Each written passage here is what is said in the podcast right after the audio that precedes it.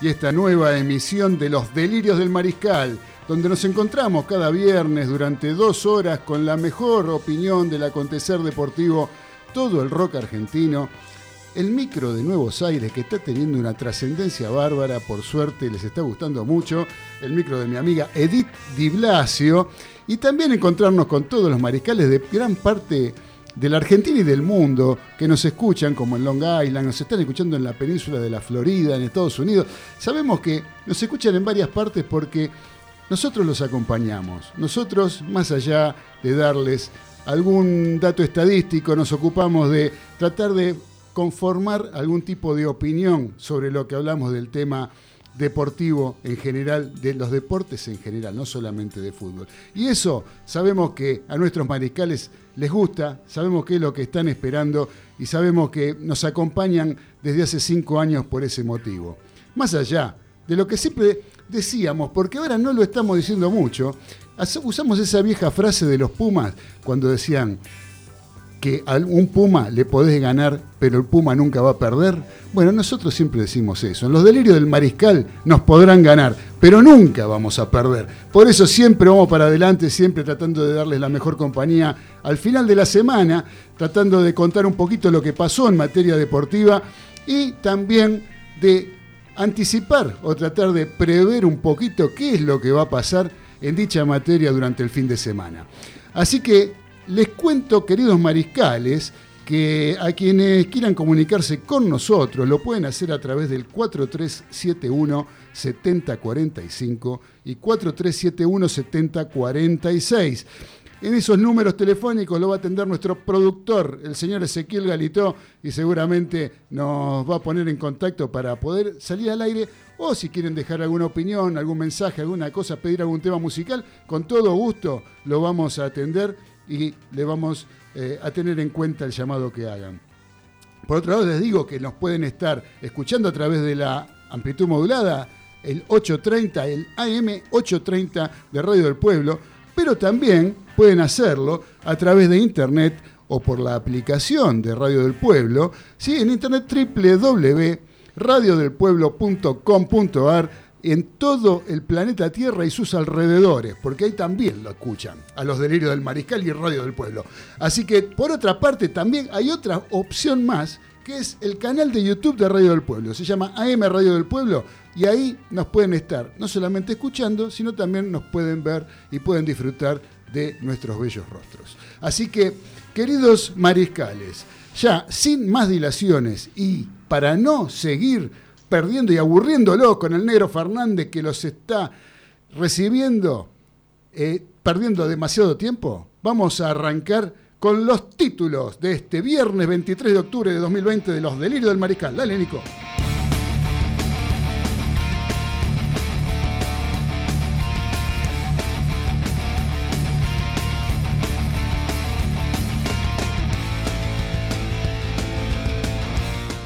Hubo sorteo en Conmebol.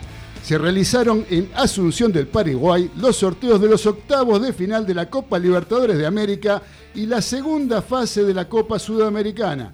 En los delirios del Mariscal te contamos cómo siguen los dos torneos más importantes del continente, nada más que en un ratito.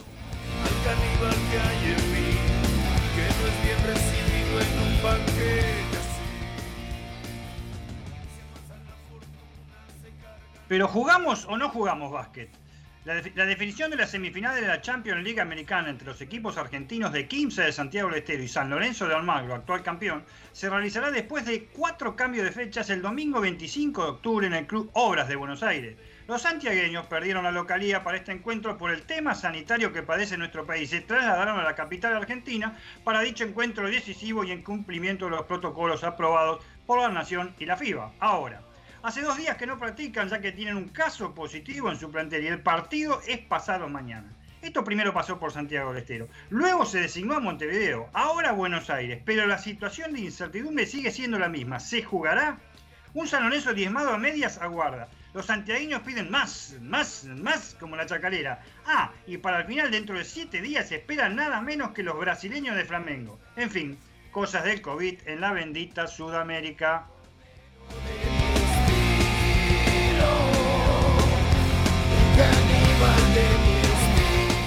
Se postergó el amistoso de los Pumas. En la previa del Rugby Championship, la selección argentina iba a jugar un partido de preparación mañana sábado con Waratahs, la franquicia australiana del desaparecido Super Rugby. Pero fue aplazado para la próxima semana para cuidar a algunos jugadores que tienen leves lesiones musculares. El debut en el nuevo Tri Nations será el 14 de noviembre frente a Nueva Zelanda a las 3 y 10 de la mañana en la Argentina. Y Ledema prefiere prevenir que curar. Pumas, a descansar entre algodones mientras esperan que comience la temporada de caza.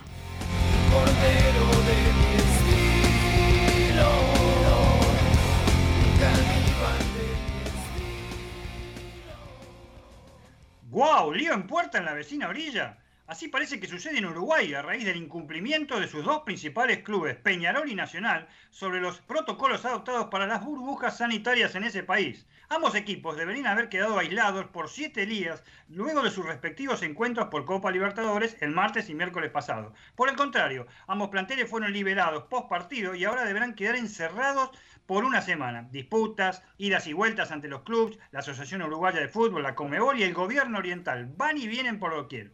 Por ahora, tanto Mirasoles como Bolsos no juegan este fin de semana en el torneo intermedio y los clubes involucrados apuntan sus cañones al Ministerio de Salud Pública uruguayo, ya que se usaron indistintamente protocolos de salud aprobados por el gobierno por un lado y por la Conmebol para el otro.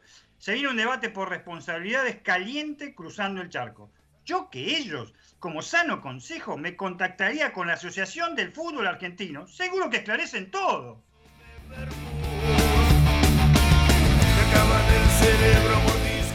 El Peque lo dio vuelta y está en semis. Diego Schwarman arrancó abajo ante el español Davidovich Foquina, pero lo dio vuelta y ganó por 2-6, 7-6 y 6-1 para seguir camino en el ATP 250 de Colonia.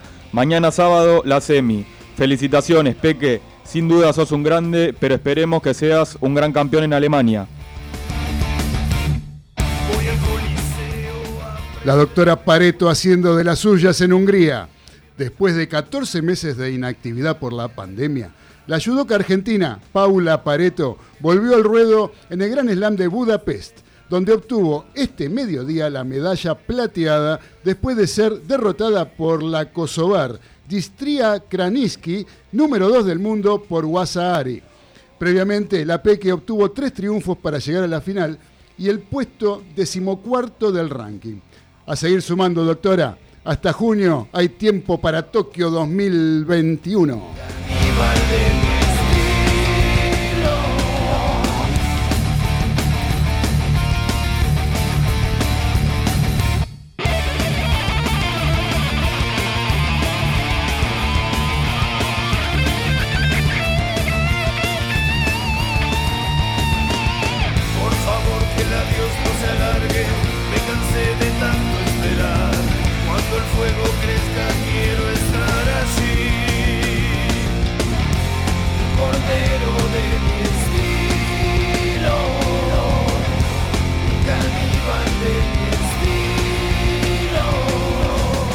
Estos fueron los títulos de los delirios del mariscal del viernes 23 de octubre del año 2020. Y ahora vamos a seguir adelante con nuestro programa saludando primero a nuestro operador técnico, a nuestro querido Nicolás Olaechea, que lo tenemos siempre presente y siendo parte de este programa. Sin Nico, ¿qué sería de nosotros? ¿Qué sería de nosotros? Pero vamos a seguir presentando y saludando a quienes formamos parte de esta mesa de los delirios del mariscal. Por empezar, los que estamos en el estudio, vamos a empezar por acá. El señor uruguayo más famoso después de Lenzo Francescoli, el señor Julio César Ceballos Olivera. ¿Cómo le va? ¿Qué tal? Buenas tardes a todos, a los mariscales y a todos los oyentes de Radio del Pueblo. Acá estamos, lindo día, tranquilo, este, con muchas noticias. Sí, hay muchas cosas. Muchas cosas. Tenemos un programa tremendo. Tremendo, Tenemos un tremendo. invitado bárbaro. Hoy ¿Sabe? como, como Ah, pero qué lindo estamos acá en el estudio. Acá, qué bien Está uno se siente en Radio del Pueblo, ¿no? Sí, Está Sí. con todo lo es un Bueno, lujo. acá es 21 un grados, la lujo. temperatura Como en casa. Estamos con el aire acondicionado, estamos, Tranquilo. no hay humedad, se puede hablar tranquilamente. Ya tomamos cafecito. Ya tomamos cafecito, no, no hay, no hay este condicionamiento para lo que uno quiera decir. La verdad es que esto es un lujo. Un lujo. El que está hablando sin que lo presentemos, ¿sí? Eh, que, sin saludarlo, es el señor Ezequiel Galito. ¿Cómo le va, querido ¿Cómo va, Galito? Claudio? Saludos a todos los mariscales. Programa 20 ya, número redondo. Programa Él 20. está con todos los números. Hoy, sí, sí, sí, es un 20. numerólogo. Número. Usted, si yo le doy la fecha, por ejemplo, la fe- mi fecha de nacimiento, usted eh, me dice el futuro, por ejemplo. Y más o menos te digo, ¿eh? ¿Sí? Una cosa así. A mí me da 33. ¿Qué significa eso? ¿Y el número de Cristo? El, número de que ver con la numerología. Después ¿De Mirta, no, Mirta nos va a contar. Mirta, Mirta, si no está sí, escuchando, tenemos, tenemos- sabe. mire que tenemos Sí. numeróloga oficial en Mirta, este programa. ¿eh? Mi fecha da 33. Así que va a mandar mensaje y va a decir A que mí se- me dio 0,5. Bueno, Muy vamos a bien. seguir saludando, vamos a seguir saludando a los integrantes del plantel estable, al delirante plantel estable de los mariscales que nos acompañan todos los viernes. Y me voy para el noroeste de la provincia de Buenos Aires, del Gran Buenos Aires, y me encuentro con mi gran amigo, el capitán de los polvorines, el señor Daniel Medina. ¿Cómo le va, Daniel? ¿Qué tal, este, Claudio? ¿Qué tal, audiencia? Para el pueblo y por el pueblo, todos acá. Realmente no tengo aire acondicionado, este, no tengo condicionamientos, ahí igualamos, pero bueno, estamos, Y estamos bárbaros. Y y- numerología 33, César, coincidimos plenamente. ¿Sí? 33, caballero. Muy bien. que, Muy Soy de los bien. míos. No sé. es, es muy bueno, ¿eh? Es muy bueno tener ese número. ¿Pero usted está hablando de edad? O no, de- no, de numerología. Ah, numerología. Bueno, bueno, No, bueno. 33, 33, hay yo le digo lo que demás, 33 no es que raye, 33. ¿eh? 33 Venga, es un es mucho- 6. Ah, no, es 33 porque es número maestro. Es 11 Es por un 3. número maestro, Es sí, 11 por señor. tres. Es un número maestro. Bueno, déjelo ahí, déjelo ahí. Mucha, mucha información hay, muchachos, ¿eh? Como Vamos. todos ustedes ahí, estamos todos en la misma. Por Mucha eso, no nos, de- un gran programa. no nos demoremos. Se me trabó la lengua. No nos demoremos más, muchachos. Vamos a seguir adelante porque ahora me tomo el subte A, me bajo en la estación Puan, me voy hasta Pedro Goyer y lo saludo a mi amigo del barrio de Caballito, el señor Carlitos Aria. ¿Cómo anda, querido Carlitos? Muy bien, muy bien. Un consejo, Claudio, a estos dos, echar el rabón porque para esto no tienen mucho. No le canté en pido. Lo que pasa es que le da 64 la suma, no el número. Ah, 64. Bueno, dejémoslo ahí, basta de números. Basta de números, muchachos. Así que bueno. ¿Cómo? ¿Usted sabe qué es un piojo en la cabeza de un pelado? No lo entendí. Algo, algo un pelado dijo. Un piojo en la cabeza de un pelado. La cabeza de un pelado. ¿Cómo es? ¿Cómo es? ¿Qué hace un piojo en la cabeza de un pelado? Eh, eh, ¿Qué hace? No sé. No. Se intoxica. ¿Qué hace un, perro con un taladro? No, no tengo ni idea, Carlitos. Taladrando. Está ladrando. Está ladrando. Ah, muy bien, Es muy buena. bien. Esa es buena. Ah, Estuvo bien, estuvo bien. Y tiene más dientes. no le escuché esa. ¿Cuál es el animal que tiene más dientes? Eh, no sé. No. El ratón Pérez. Ah, Ah. mire usted, todos los que junta, claro. Muy bien. Y la última, Sí. usted que tiene amigos abogados, ¿cómo se da cuenta cuando un abogado está mintiendo? ¿Cómo me doy cuenta cuando un abogado está mintiendo? Ah, Cuando habla, qué sé yo, siempre miente. Cuando mueve los labios. Cuando mueve los labios, pues se puede. Claro. Cuando mueve los labios. Cuando habla, por eso le Eso va decía. para Marcelo, para un amigo. Es- claro. Después le voy a contar un cuento, señor uruguayo. Bueno. Eh, para, para su amigo, que yo lo conozco, su amigo amigo, Marcelo, bueno. lo- para que se lo cuente. Vamos. Eh, Lo vamos a contar. Se podría contar al aire, pero no quiero perder más tiempo. Bueno. ¿Sabe qué les quiero contar más que un cuento? ¿Sí? Les quiero contar que estamos eh, en épocas de Zoom y reuniones virtuales y podés dejar tu teléfono apoyado y liberar tus manos con los soportes para celular de Bro Objetos. ¿Sí? Bro Objetos también tiene soportes para notebook, eleva el monitor 10 centímetros y mejora tu postura para cuidar tu espalda y potenciar tu trabajo. Los encontrás en Instagram, en arroba broobjetos y la tienda virtual que es www.broobjetos.com.ar. ¿eh? Ahí lo pueden encontrar. La gente de Broobjetos hace unos elementos de diseño en madera que son hermosos. No se los pierdan. Acuérdense, www.broobjetos con una sola o.com.ar. Por otro lado, hay una época económicamente bastante eh, pobre, de vacas flacas, digamos, y a veces nos cuesta adquirir una prenda deportiva original. Sí, por eso existe MP Indumentaria Deportiva, donde vas a encontrar las mejores réplicas de todos los clubes, con calidad de excelencia, atención personalizada y precios imbatibles. También encontrarás exclusiva ropa informal para hombres y mujeres, jeans, calzas, remeras, etcétera, etcétera, etcétera. Y también podés abonar todos los artículos a través de Mercado Pago con tus tarjetas de débito y crédito. No dejes pasar esta oportunidad ingresando en el Facebook de MP Indumentaria Deportiva y el Instagram arroba MP Indumentaria 12. Y el número 12, el 1 y el 2. Y aparte, la oferta de la semana tenemos. Porque mencionando el nombre de nuestro programa, Los Delirios del Mariscal, puedes adquirir bermudas de River o de Boca, esas con cierre, ¿sí? a 1.600 pesos. ¿Cómo que no? Me dice. Está barato, Ah, es baratísimo. Una ganga. Pero entra, entra, fíjate, entra al Instagram, se llama MP Indumentaria 12. Entra a MP Indumentaria 12 y las vas a ver. Están buenísimas, Bermudas de River y Boca, con cierre a 1.600 pesos mencionando los delirios del mariscal. No se lo pierdan, muchachos, es una ganga, es una ganga. Imperdible. Imperdible. Por la calidad, es una ganga. Che, vos sabés que tengo un mensaje acá, un audio. A ver si lo puedo abrir. Porque, este, a ver, ahí va, ¿eh? A ver. Hola Claudi. Bueno chicos, yo digo Claudi, pero para todos. Espero que tengan hasta un lindo programa, que salga todo bien como siempre y lo mejor de todo para, para todos. ¿eh? Un beso grandote. Chao. Muchas gracias, Beba de Flores, que le mandamos un beso grande, siempre presente ella, sentadita con su tejido, seguramente la imagino tejiendo ahí, escuchando los delirios del mariscal. Eh, muchachos, vamos a empezar a ver, tenemos unos minutos, como para hablar un poquito, presentar lo que pasó en el sorteo de la Conmebol, ¿sí? donde el señor Galito nos va a decir cómo quedaron integradas las llaves para la Copa Libertadores y este, después podemos ampliar un poquito con la Copa Sudamericana. Dale. Y después en el bloque que viene ya directamente largamos a comentar y a hablar un poquito y a opinar de qué nos pareció todo esto. Dale. ¿Cómo, cómo quedaron las llaves entonces? Do- los dos... Los dos lados, claro. Los dos lados. Por, por el lado, bueno, izquierdo, digamos. Eh, Guaraní de Paraguay va a jugar con Gremio y el ganador juega con Liga o Santos. Perdón, usted dijo el lado izquierdo y... No, bueno, sí, de- es el lado que está Boca. Ah, claro, al lado, claro, lado por de ahí. Boca. Claro. Por eso lo dice usted, porque Sí. van por izquierda siempre. ahí. Sí, sí, claro. Bueno, Eh, dejémoslo, dejémoslo ahí. Bueno, Boca enfrentará a Inter de Chacho Caudet contra, eh, bueno, Boca Inter y el ganador juega con Racing o Flamengo. Tremendo. Y después por el otro lado, bueno, eh, Independiente del Valle con Nacional de Uruguay. El ganador juega con el ganador de Atlético Paranaense, River.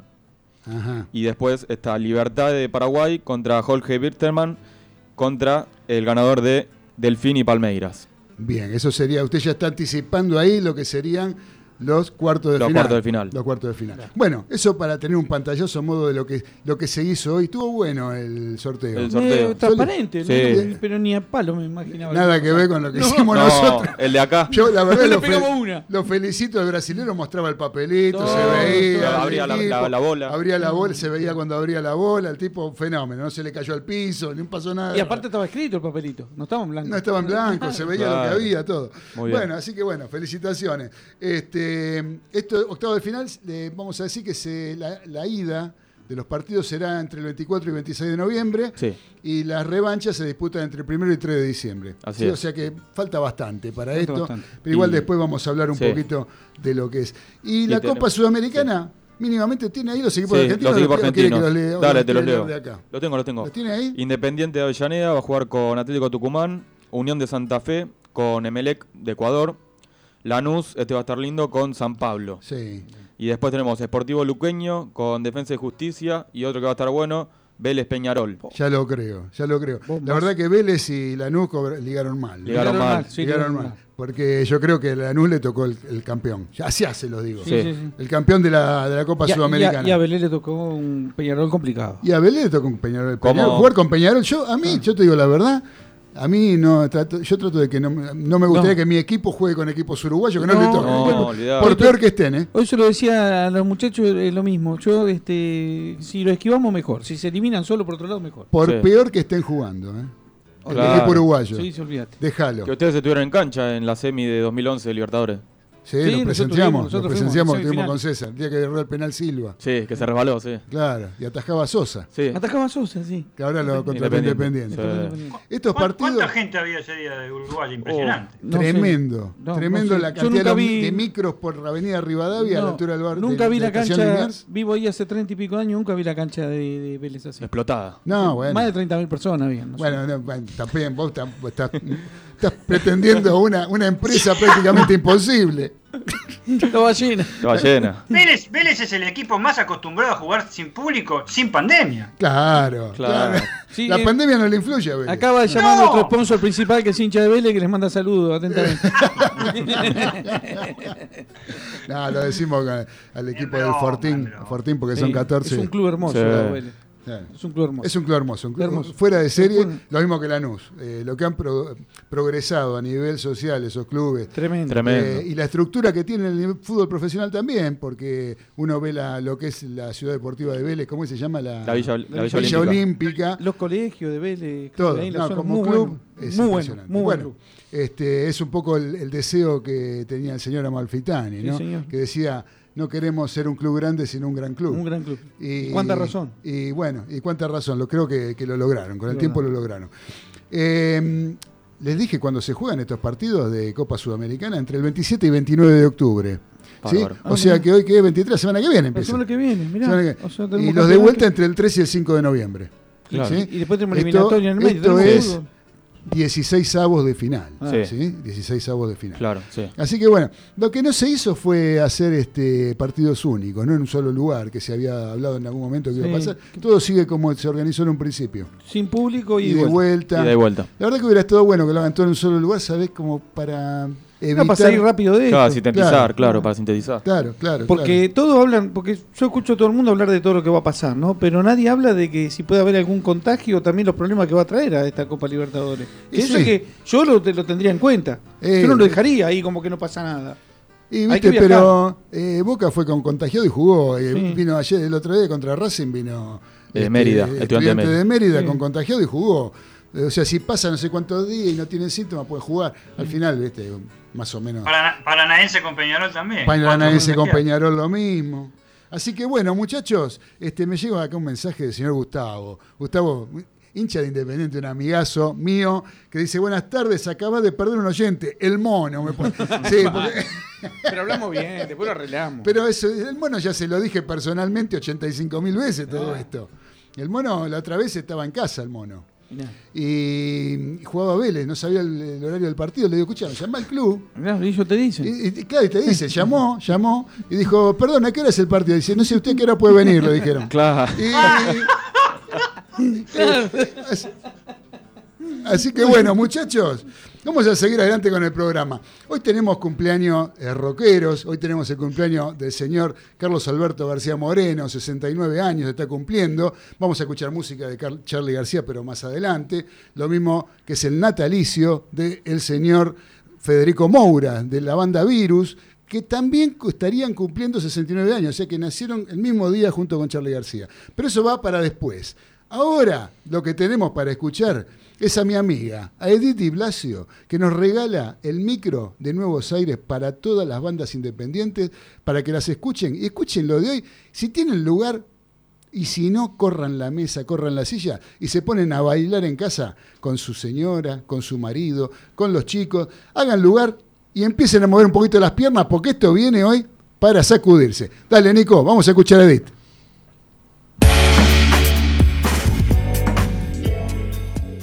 Hola mariscales, los saluda Edith Di Blasio en este segmento llamado Nuevos Aires. Los ayudaré a descubrir las creaciones de nuestros músicos independientes. ¿Están preparados para mover los piecitos? Porque hoy les voy a presentar a Valeria Cini. Ella es cantante, guitarrista, compositora y productora. Su música atraviesa distintos ritmos: rock, folk, samba en fusión con chacarera, samba bagualera, swing, rhythm blues o chanson. Todo con alternancias de climas. Escucharemos de Valeria canción épica en sobredosis de poesía.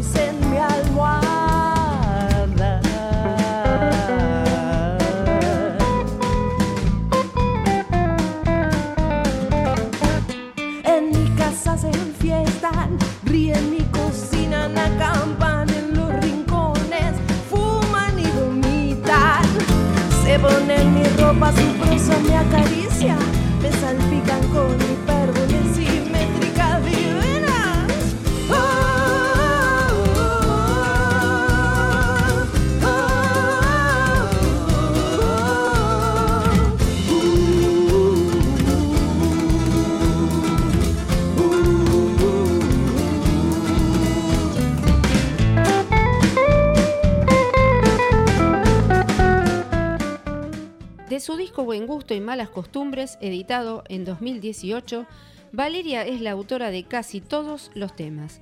En este ejecuta una guitarra Taylor de seis cuerdas. Iván Kachuk se encarga del bajo, Mariano Taboada de los coros y Matías Ocosi de la batería. En YouTube pueden ver el creativo video de esta canción. ¿Están bailando? Sin crítica simpática la rima que nunca. Lírica compacta, épica, pornógrafa, poesía. Lírica compacta, épica, pornógrafa,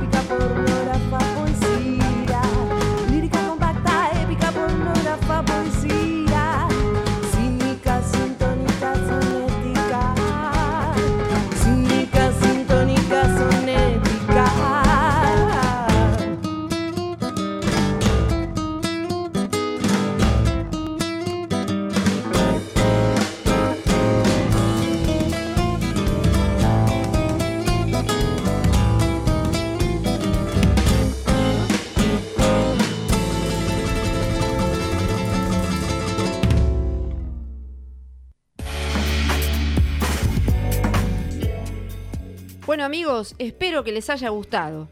Pueden seguirnos en nuestras redes de Instagram y YouTube como Edith Di Blasio Nuevos Aires. Nos encontramos la próxima para una nueva propuesta. Chao.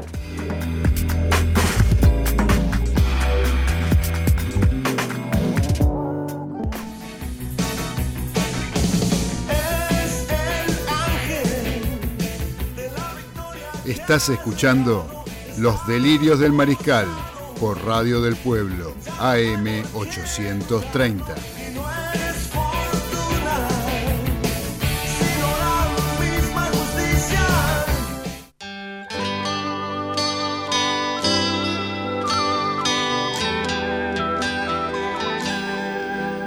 Continuamos en los delirios del mariscal a través de Radio del Pueblo AM830, donde estamos recibiendo mensajes de Mónica de Balvanera que dice: Hola chicos, ¿cómo están? Acá escuchando el programa. Bravo por la música, muy buena, espero más. Cariños por ustedes. Eh, bien también a Edith. ¿eh? La saludo de. Edith. Un beso para Edith, un beso para Mónica de Balvanera. Acá tenemos otro también. ¿Tiene el mensaje ahí Sí, usted? Estoy escuchando, saludos para todos los mariscales. Eh, Marcelo desde Bradenton, Sarasota, Epa, ¿y ¿eso dónde queda? Estados Unidos. En En, la, en la Florida. ¿En la península? Sí. Mire usted, qué lindo. Internacional tenemos hoy. Tenemos, claro, nos falta, le mandamos, aprovechamos porque sabemos que Robert de Long Island nos acaba de mandar una foto. Acabo de decir. sí. ¿Qué dice? Está ahí Eh, operado, está dice- con el cuello ahí. Está con el cuello, una operación tremenda. la Le que- cambiaron la que- unas vértebras. Sí, este, eh, te, te mandó algo a vos, me dice. ¿Me mandó algo a mí? Sí, te mandó algo a vos. Ahora lo vamos a ver. Está ahí con todo un aparato tremendo, Robert. Bueno, me alegro que haya salido todo bien. Genial. Así que tranquilo, a hacer todo como corresponde. Le mandamos un gran abrazo a Estados Unidos, a el señor Robert en la localidad de Long Island, en el estado de Nueva York, Así y es. en Brighton, Eh, Bradenton. Bradenton. Sí. Bradenton, en la península de la Florida, Marcelo. Abrazo, abrazo. para Marcincha, ¿de quién es Marcelo? ¿No dice? Ya de Boca.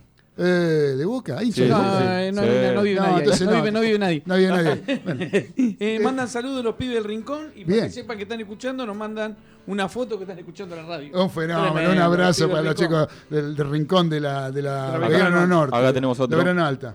Eh, Matías de San Cristóbal nos dice que ese día había 10.000 hinchas de Peñarol en la cancha de Vélez. Sí, Sí, tranquilamente. Sí, sí, Sí. tranquilamente, una de micros y micros, bueno, fue tremendo. Che, ¿sabés que hablando de Peñarol, hablando de Copa Libertadores, ya están los, los horarios y los días de los partidos? Muy bien. Ah, River, eh, Paranense River, por empezar.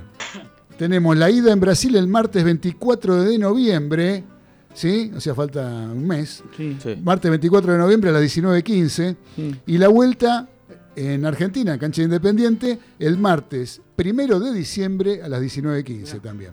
Racing Flamengo, la ida en el cilindro, el martes 24 de noviembre, 21 a 30. Después de River juega River, después juega Racing con Con Flamengo. Y la vuelta el primero de diciembre a las 21 a 30 También. en Brasil, en Río de Janeiro. Alto, para mí el partido más Sí, picante. Sí, picante. Inter Boca es eh, la ida en Brasil el miércoles 25 de noviembre a las 21.30 y la vuelta en la Boca Dos. el miércoles 2 de diciembre a las 21.30 horas también. ¿Eh? Ya están Así los es. horarios. Lindo partido. Lindo partido, me gustó el sorteo, muy transparente, me gustó, me gustó. No, la verdad que no. No le pegamos ninguno. No, que le Acá me mandó eh, Robert, sí, un gran abrazo, Robert. Este, un abrazo. Buena eh, recuperación. Hoy desde el hospital. Del hospital, sí. Así que te deseamos lo mejor, Robert. Esperemos que te recuperes pronto y nos puedas escuchar como lo haces habitualmente desde tu casa, acompañado de tu, de tu señora, de tu familia. Ahí, este, con la ardilla que me mandaste, lo tenés, no sé si la tenés la ardilla, ya, ya habrá aparecido el frío, hay que, hay que ver si la ardilla amiga anda por ahí. Un abrazo fuerte y cálido desde acá, desde Buenos Aires, desde Radio del Pueblo, querido Robert, y esperamos tenerte pronto recuperado este, y hacemos un picadito Acá tenemos otro. con ¿eh? Robert. ¿Otro más? Sí. ¿Otro mensaje más? A ver. Saludos ¿qué? mariscales, eh, José Camionero de Caballito, fama del orgullo nacional, es hincha independiente. Muy bien, orgullo independiente, orgullo nacional. Esa canción, ¿se acuerdan? Eh, acá en Radio del Pueblo. Había un Acá. programa que llamaba Correo Independiente. Mirá. Los domingos, a última hora, estaban todos los programas, este, todos los programas Partidarios. Estaba este, Correo Independiente, Racing el campeón, estaba eh, el de San Lorenzo, ¿cómo se llamaba, Dani? Opinión azulgrana. Opinión azulgrana, que no me acordaba. Bueno, estaban todos, estaban Qué todos los bárbaro. programas. Bueno, muchachos, este, el monito está escribiendo, así que eh, va a ser- el monito Vamos a se- mandar- vamos a mandar fruta. Hoy estamos con Ah, todo, ¿eh? Sí, sí, sí, sí, estamos con todo hoy, con los mensajes, están escuchando todos prendidos a Radio del Pueblo y los delirios del Mariscal. Muchachos, bueno, eh, digamos que los partidos, primero vamos a empezar a hablar un poquito de los partidos que se jugaron esta semana. Exacto. ¿sí? Sí. ¿Qué pasó con Vélez? Pregunta el mono. Nada pasa con Nada Vélez. pasa Estamos nada. diciendo que le tocó el par- uno de los partidos más difíciles de la, De la Sudamericana. de la, de la Sudamericana con Peñarol. Y hablamos del partido que se jugó con Peñarol, aquella oportunidad que hubo tanta gente colmando el José Amalfitani con este, el partido el día que agarró el penal Silva y que se clasificó Y que, Peñarol. hacía, y que Peñarol no iba a una final del año 80. Hacía- y- claro, Sí, un montón. exactamente. Así que bueno, eh, Mono, un abrazo, gracias por estar ahí. Eh, de los partidos, podemos empezar. Yo quería decir dos palabras, porque yo esto, esto es- ya es viejo, digamos. Podernos hablar en, en particular de los partidos de Copa Libertadores, menos el de Boca que se jugó anoche, los demás ya. ya- Queda esto- viejo. Esto pasa cada vez más rápido, ¿no? Pero yo de River, yo lo que quiero decir de River, porque todo el mundo habla de River como si fuera una gran maravilla. Y River es el, yo creo que es uno de los mejores y uno de los candidatos al campeón. Pero River también está teniendo sus problemas. ¿sí? Yo creo que los problemas de River básicamente son los problemas defensivos. Defensivos no por la línea de cuatro, como siempre digo, sino por cómo defienden los equipos.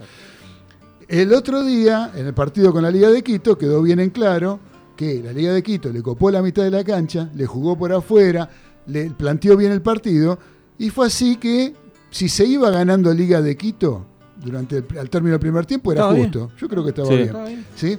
el resultado es uno de los resultados más mentirosos que vi, el 3 a 0 final Totalmente. de River. Este, no hubo tres goles de diferencia entre River y Liga de Quito de ninguna manera. Y River está teniendo problemas defensivos en la mitad de la cancha. Está bien, el primer tiempo, como bien vos decíamos, como decíamos recién eh, antes de empezar el programa, estábamos hablando, River jugó con un jugador menos que fue Nacho Fernández, que estaba golpeado desde los 10 minutos del primer tiempo y en la mitad de la cancha se notó. Pero a mí, y esto ya es opinión o una pregunta que me hago, es, ¿puede Enzo Pérez solo jugar de 5? Yo creo Que no, a para mí, me- no. A mí, para mí, eh, lo podés usar en ciertas situaciones, en ciertos partidos que ponele que vas perdiendo, entonces lo movés de 5 único como para que entre un jugador más ofensivo y poder ir a buscar un resultado. Pero para cuando el partido está parejo y cuando te copan la mitad de la cancha, el Pérez no puede jugar de 5 Cierto- solo. es más, diría cierto tiempo. No ciertos partidos tampoco. Cierto tiempo puede jugar solo. Claro, entonces yo creo que ahí, bueno, estuvo el acierto de Gallardo que al, al ponerlo a Chico Sosa, que le terminó rindiendo, que son las grandes, esas son esas grandes cosas que, que uno eh, eh, nota en River, ¿no? Que uno, yo eh, miraba el primer tiempo y se lesionó Nacho Fernández y lo veía que no podía seguir, y decía, qué macana para River, porque Nacho Fernández es irreemplazable, vos decís, ¿quién juega en lugar de Nacho Fernández? Sin embargo, entró el pibe Sosa y Gallardo lo tenía preparado como para reemplazar a Nacho Fernández. Hay un técnico que trabaja. Yo decía, hay un técnico que trabaja, hay un técnico que se ocupa de, este, uno muchas veces dice, eh, ¿quién, el otro día había una encuesta que decía, ¿quién fue el equipo que se reforzó mejor?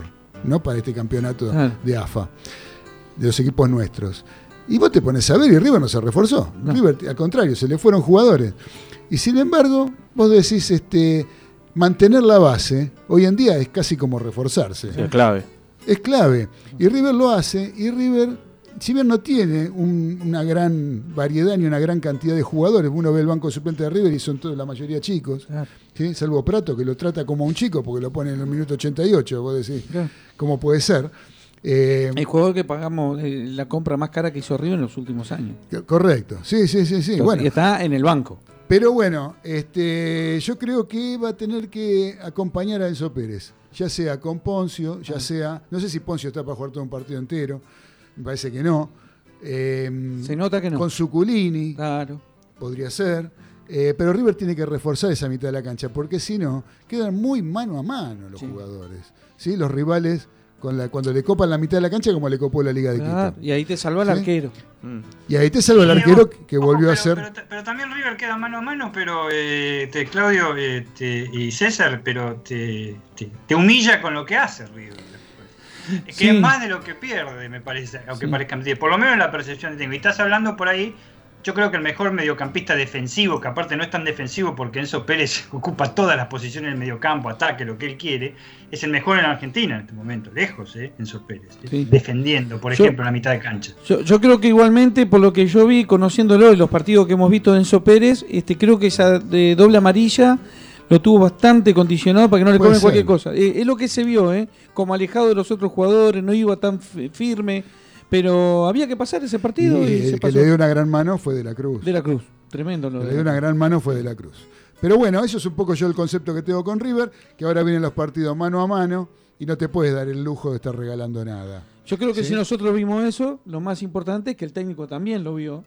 No, eso es mi opinión. A lo mejor el no, técnico no. opina otra cosa. Eh, Yo- opin- opino, si yo lo escuché y te digo que este, escuchar a Gallardo eh, no, no tiene mucho secreto. Lo que vio la mayoría, que, que más o menos conoce un poco de fútbol, sí, vio eso. pero, pero él se guarda. O Se sea, guarda algunas cosas. Él, sí, se- él guarda, guarda. él sabe, él es el que está con el Claro, día a día, con la- el que sabe de fútbol. O sea, yo no me puedo poner a compararme con ningún entrenador de primera Claro. división, con ninguno, eh, pero absolutamente con ninguno, ni con nadie que haya jugado en primera división y que hoy en día ni siquiera sea entrenador, pero que haya sido jugador de primera división. Yo no puedo pretender saber más que esas personas, no. ¿sí? Porque ellos juegan, yo no. ¿Está? Yo he jugado, ahora no juego más, pero nunca jugué a ese nivel. A ese nivel, Entonces, eh, me parece que uno a veces se pone eh, a analizar y ver cosas que el que ha jugado y el que ha sido parte de un partido de primera división, o mínimamente que haya jugado en inferiores de un club, claro, ya juega de otra manera. claro. Ya juega de Y, otra y manera. entiende el juego. claro. Y entiende las, las cosas Claro. de otra forma. Este, El entonces claro. uno opina desde su punto de vista. desde el punto de vista de espectador. Claro. ¿sí? Eh, y desde los años que hace que ha, y, y algo que ha jugado, bueno, más o menos yo creo que puede darse cuenta de algunas cosas. Después, los entrenadores, eh, Gallardo un día se apareció con, con Prato jugando de 8 en la cancha de Boca. Claro. Y vos decís, ¿cómo? cómo qué- y bueno, y, y- y- y- y definió el partido de esa manera, porque la diferencia la hizo así. Entonces vos decís, este, ¿cómo se le ocurre esta cosa a este tipo? Y le salen bien encima. ¿no? Pero bueno, eh, después por otro lado, ¿qué más jugó? Racing. ¿Qué, Racing. tienen- ¿Qué opinan tienen de Racing? Eh, que a veces el factor suerte hace falta. Sí. No es solamente fútbol y jugar bien y salir jugando de atrás. Y le faltó suerte. ¿Qué sé yo? Un gol de diferencia, eh, goles que cerró en otros partidos, qué sé yo. La verdad que quedar segundo con 15 puntos y quedarse ahí donde quedó, la verdad que eh, es raro verlo a Claro. Racing ahí. Es raro. Para mí lo que tiene es una falta de lo que adolece también el fútbol argentino, falta de gol. Sí. Claro. falta de gol, Racing. Y el gol que recibió también. Falta, falta, no, y no tanto que la metan, pero de, de local este, hizo muy pocos goles, por ejemplo, contra equipos como Alianza de Lima, que, que es un desastre, un 1 a 0, y, y lo bien que le jugaron los venezolanos también, y mala suerte, como dice César, en algunos, en algunos aspectos, también la tuvo con Nacional. Claro, sí, Igual, tuvo yo mala insisto suerte. que para mí es un equipo desconcertante. No sabes dónde, qué- qué- con qué se va a salir o, o qué le podés hacer. me parece. Claro. Y, y eso es un poco lo que el técnico me parece eh, este, les transmite. No sabes qué le puede pasar a Racing y no sabes con qué te va a salir. Me parece un buen plantel. Yo, yo sabe de cómo lo pie. defino. ¿Sabe cómo lo defino, Dani? Que Racing es un equipo histérico en formación. Sí. Híbrido. Es un- Sí. no, no, histérico. Es tal histérico. cual lo, lo quieren formar. Es un equipo histérico en formación. Vos fíjate que entró un jugador como Lisandro López, que su- Sí. se le dio por pensar una jugada, ¿sí? Y dejó un compañero solo en posición de gol. Y fue el gol de Racing, el primer gol de Racing. ¿sí? Uno que pensó, los demás no piensa ninguno. Claro. Sí, corren, No, no, corren, corren, corren, corren, corren, y corren, y corren, y corren, y corren, y van, y van. Claro. Fútbol, poco y nada. Poco y nada. Eh, yo no, creo que sea mala suerte, ¿eh? ¿No? Yo no creo que sea mala suerte. Te digo más. Los últimos, uno puede decir por el penal que fue a patear y se patinó justo Eh, Fertoli. Fer- Fertoli. Y se patinó y se le fue afuera. El único que se patina y va adentro y pegándole con las dos piernas es Palermo. O sea, que tiene que puede llegar a tener esa suerte es Palermo. Después, este, un, un jugador común y corriente eh, de primera división se, Se le va al patina y se le va afuera. que- que hay, hay, hay un problema, no sé si escucharon, que se armó, hubo, o sea, se sabe de buena fuente que hubo Bolonqui en el vestuario por todo lo que, que pasó cuando erró el penal. No sé Más si o vieron- menos, eh, son el periodismo amarillista ese, Sí. muy amarillista ese, no, no, no hubo en realidad ningún comunicado oficial ni nada. No, bueno, comunicado no hubo, pero las imágenes te dicen todo, Dani. Pero las imágenes se pudo haber lamentado por no, el estado de la cancha. no viste nada. No, no, en el Claro. vestuario no, pero hablo, de, las- hablo de las Sí. imágenes en el partido, cuando Ah. el tipo el penal, que le, le- Sí, diciéndole porque- algo le dijo. No, porque él se ve, parece que le había avisado que se ponga los tapones más altos. Ah, y el otro, el, el Fertoli no Sí, le sí. dio bola. Claro. Jugó con los otros tapones. Como estaba la cancha mojada, Y se resbaló. Se se resbaló. patinó. Ah. Por Con, con, jugar- con, con, con este, con BKC tenés que entrar con el buco dental, la antidistérica y la antibariólica dada. Claro, claro, estar en claro. toda el tipo, ¿viste? Claro. No podés. me Se me Seguro. pone, ¿saben, saben que lo miro? No sé si ustedes vieron todo el partido, pero te pone nervioso posta. ¿eh? Sí, a mí, No me- sé. saca. sí. A mí me saca, No ¿no? se para Sí. mover. Y así están los jugadores. Y así está histérico el equipo. Yo calculo Claro. que sí. Yo creo que eso así. En el, en el partido nacional con Uruguay en, en- en- en Montevideo, cuando ganó eh, Racing, eh, los, los que relataban eran uruguayos. Este, el rel- relator uruguayo, o el relator argentino, el comentarista uruguayo decía, por favor, no hay público. Lo único que se escucha es la voz de BKC, seguirá Ah, aquí". sí. Mirá, Sí, sí, No, es insoportable. insoportable, es insoportable. Yo pienso que eso se transmite al, al juego. Yo calculo que sí. ¿sí? Este, vos sabés que nos saluda acá el señor Trapito Gesada. Qué grande, grande. Trapito. Muchachos, recién estoy escuchando. ¿no? Bueno, Un bueno. gran abrazo, querido. Trapito. Eh, que Peque Abrazo. Joarman Muy bien, ganó. Ganó mañana juega la semi en Colonia. Che, escúchame. Este, En Colonia, acá nomás, acá enfrente. Sí, acá enfrente, No. 30 kilómetros. Colonia- Este, mm, para mí juega apurado Racing. Yo te digo la verdad. Sí. Eh, si, y vos fijate, ¿no? Eh, por, por un gol, eh, lo que le toca. Flamengo, claro. Le toca a Flamengo, uno de los bravo candidatos, toca, un, un qué equipo brasileño que mantuvo el plantel que salió campeón de América Sí. el año pasado, más o menos la estructura la mantuvo. Y que cambió sol, ahí está. Cambió solamente al técnico. El técnico. Mantiene los Por eso. mismos jugadores. Por eso, entonces, es uno de los serios candidatos, Candidato, yo creo, a ser sí. campeón, Sí. Flamengo. Eh, Con todos los contratiempos que tuvo, ¿eh? Le toca a Flamengo. Ahora, yo te digo una cosa.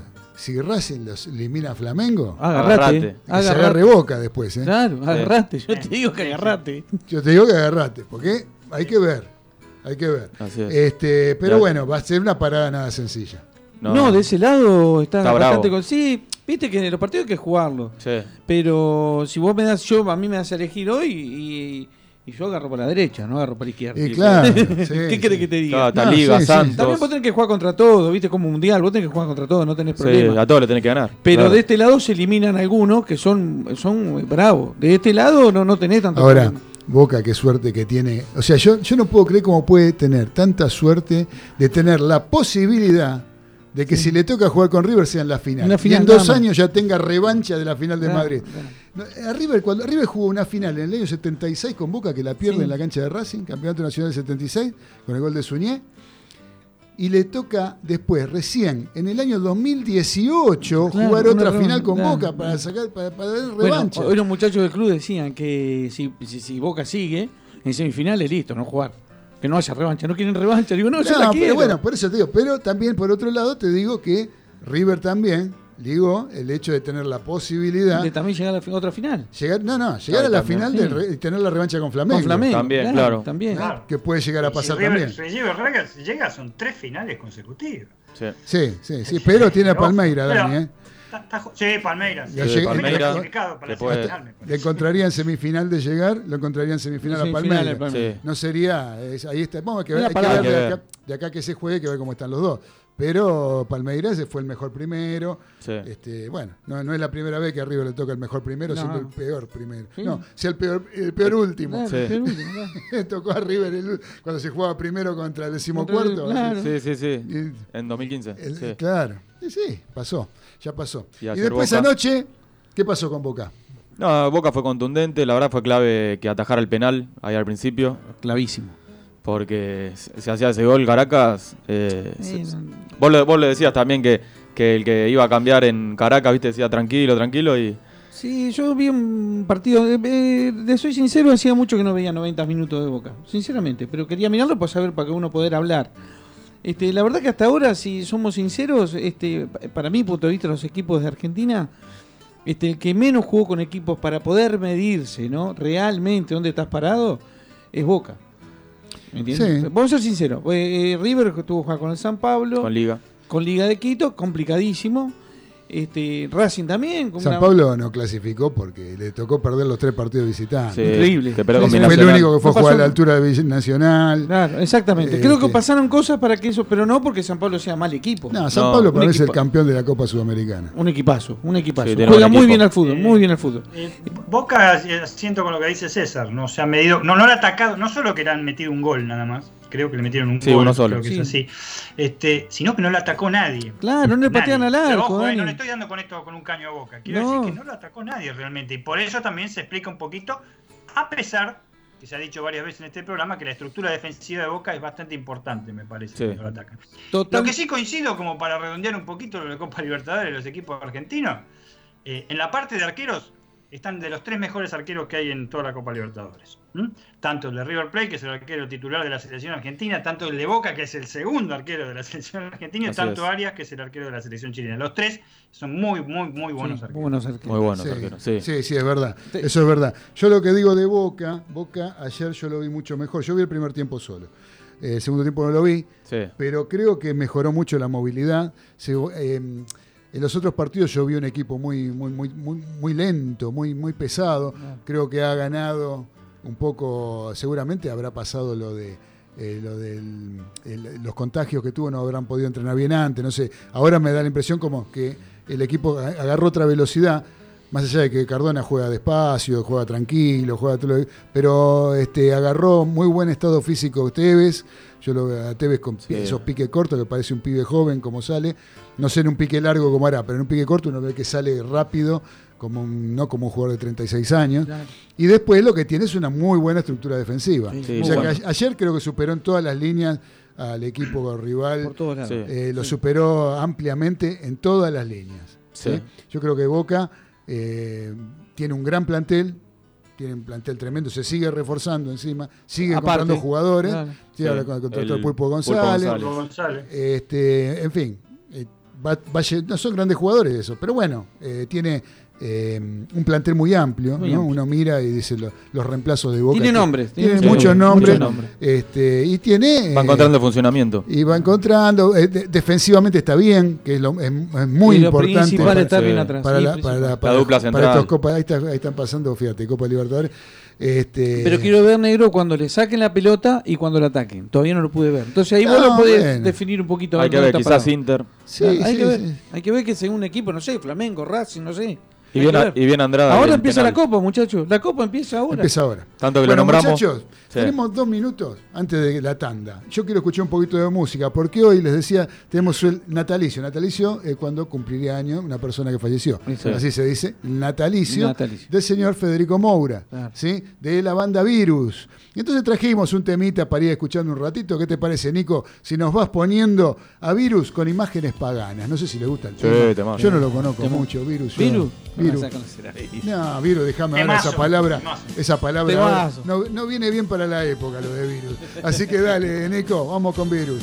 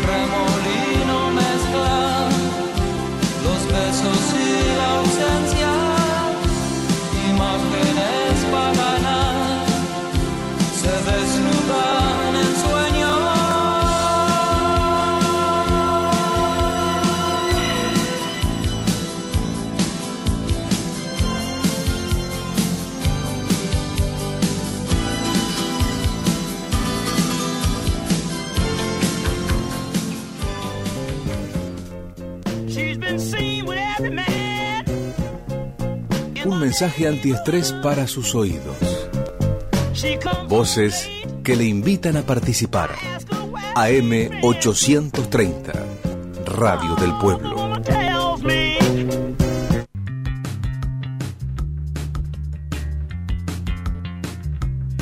Voces 830, un espacio para el testimonio de los principales protagonistas, la síntesis necesaria en el momento oportuno. Aquí en Radio del Pueblo, estas son las voces en AM 830.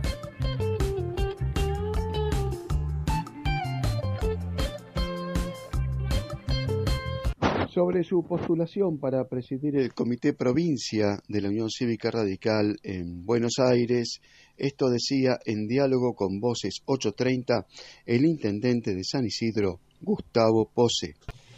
De la prioridad número 400 es porque el radicalismo tiene que estar totalmente compenetrado con los problemas de la gente. Los problemas de la gente son El problema económico pandemia, el problema pandemia económico. El problema de la falta de seguridad y el problema de, de todo lo que tiene que ver con la cuestión social. Entonces, las listas fueron presentadas el 11 de septiembre, tal cual nos exigió el comité de la provincia con su oficialismo que viene de tantos años. Entonces, ellos presentaron su lista de continuidad del oficialismo, nosotros presentamos una lista fuertísimamente armada, con, con antiguos movimientos, con nuevos movimientos, donde vamos hacia una conducción integrada y donde lo que buscamos es poder, esa es la razón por la cual no- nos vinculamos todos, que es escribir las reglas respecto de cómo hacer funcionar la unidad del radicalismo. No puede ser que quien en un bloque legislativo gana por un voto de un legislador, ese se queda con todo y después todo el resto miran. No es posible que no haya reglas respecto de cómo es que nos vinculamos adentro de una, de una coalición. Es decir, queremos Juntos por el Cambio, queremos ampliarlo, queremos como se vaya a llamar, bueno, pero tiene que haber reglas en las cuales el radicalismo lidera y es socio pleno de ese lugar. Eso para nosotros es la cuestión cuando llegue el momento de la interna, que es pasada la pandemia. Entonces, charlando. A lo que vos me preguntabas puntualmente, de las reglas a escribir, es que dedicarse a poner en valor el radicalismo y ratificar el frente para poder ampliar ese 41% que ya nos votó, no, no es compatible con usarlo de trampolín. Vemos, veo de muy mala eh, reputación para la coalición que sea un festival de vedettes que se anuncian por televisión o amagan por televisión el hecho de candidaturas prematuras. El radicalismo tiene que acceder sus personas a los, a los medios para ratificar cómo es que hacemos los argentinos y cómo hacemos los bonaerenses para salir y poder hacerlo junto con todo el campo popular, sea oficialismo, sea oposición, para poder salir de las dificultades que estamos viviendo. Fundamentalmente lo que está en riesgo no solo la cuestión de la salud, está en riesgo el trabajo y está en riesgo la formación de nuestros hijos.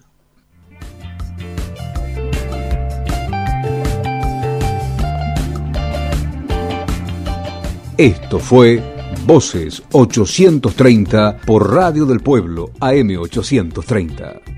Comunicate con nosotros. Escribí a voces830 arroba gmail.com.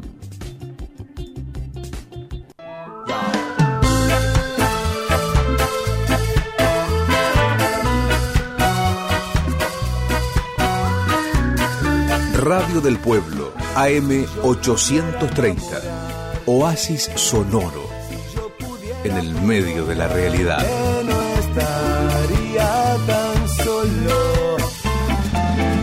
Contacto. El imprescindible contacto. Ustedes y nosotros. Y la radio como instrumento para tal fin. Es mi manera de amarte. Es mi manera de hablar.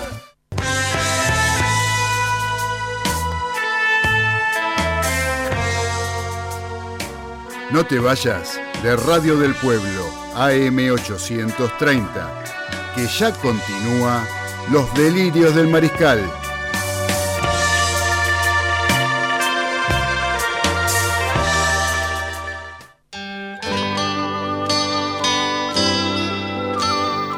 Continuamos en Los Delirios del Mariscal en esta tarde de viernes 23 de octubre con calorcito húmedo, pegajoso, viene un fin de semana lluvioso también y tendremos que aguantarnos hasta el lunes que mejora el tiempo. Así que, queridos mariscales, les quiero contar que eh, estamos en épocas de vacas flacas económicamente hablando y a veces nos cuesta adquirir una prenda deportiva original.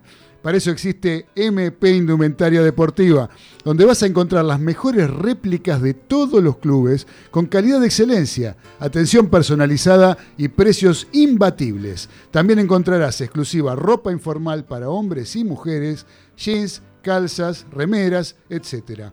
Además, podés abonar todos los artículos a través de Mercado Pago con tus tarjetas de débito y crédito. No dejes pasar esta oportunidad ingresando en el Facebook de MP Indumentaria Deportiva y en Instagram arroba MP Indumentaria 12. Y les cuento, queridos mariscales, que esta semana, mencionando el nombre de nuestro programa, Los Delirios del Mariscal, podés adquirir las bermudas de River o de Boca, esas que vienen con cierre, nada más que a 1.600 pesos si mencionás los delirios del mariscal, si no salen muchísimo más caras.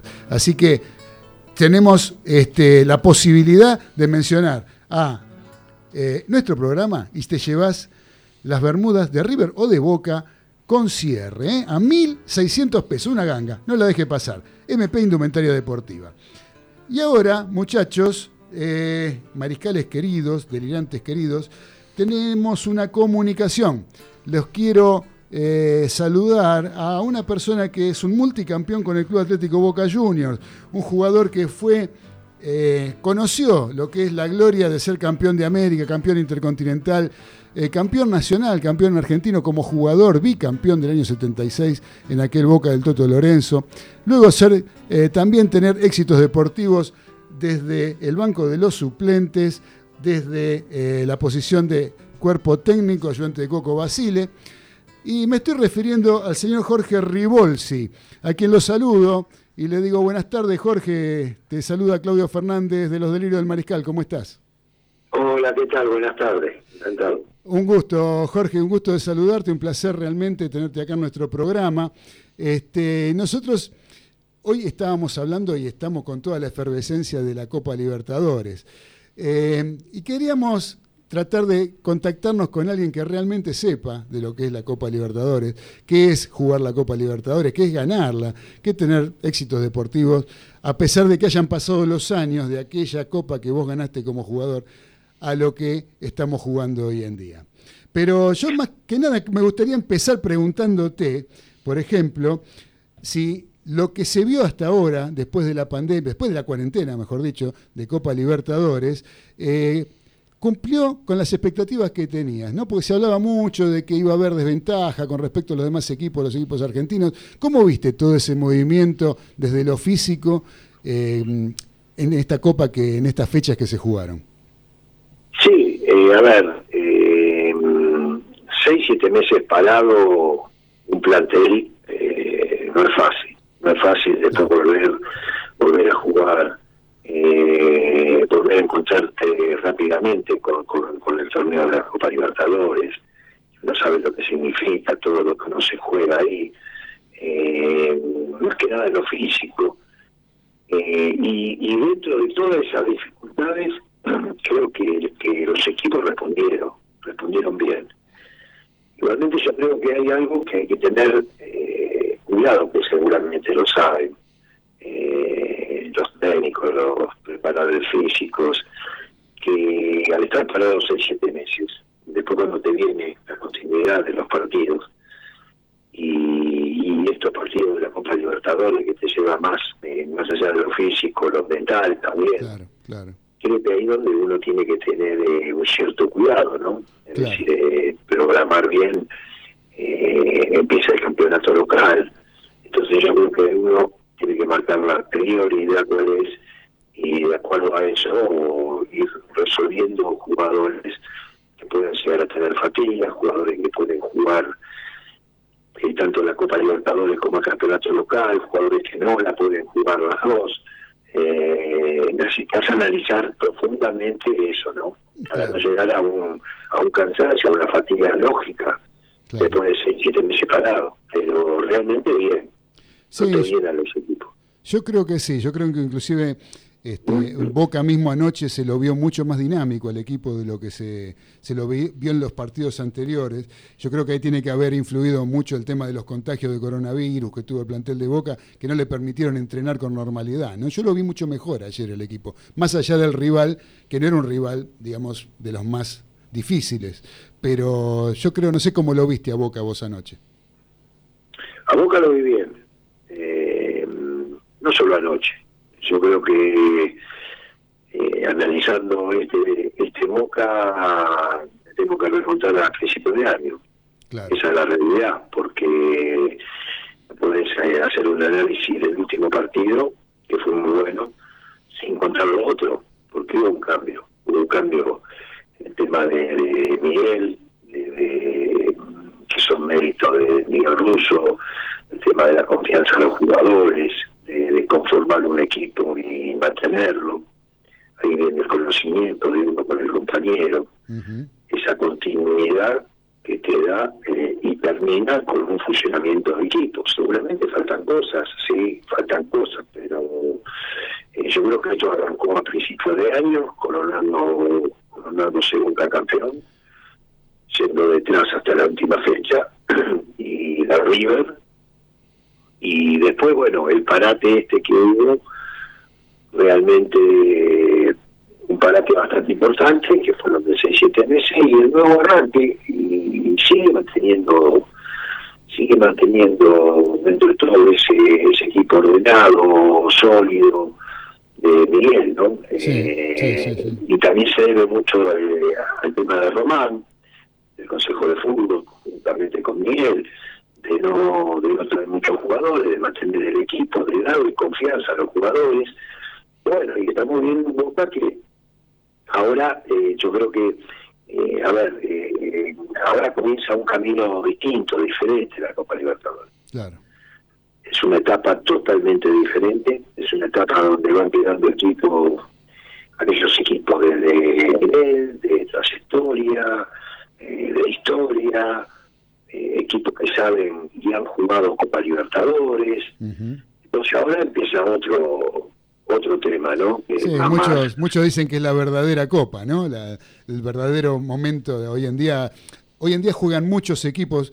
eh, si, si uno se remite a la época que jugaste vos con el equipo de Lorenzo, por ejemplo, eh, encuentra con que en aquellas épocas los que jugaban la Copa Libertadores eran menos equipos y eran campeones y subcampeones, nada más, ¿no?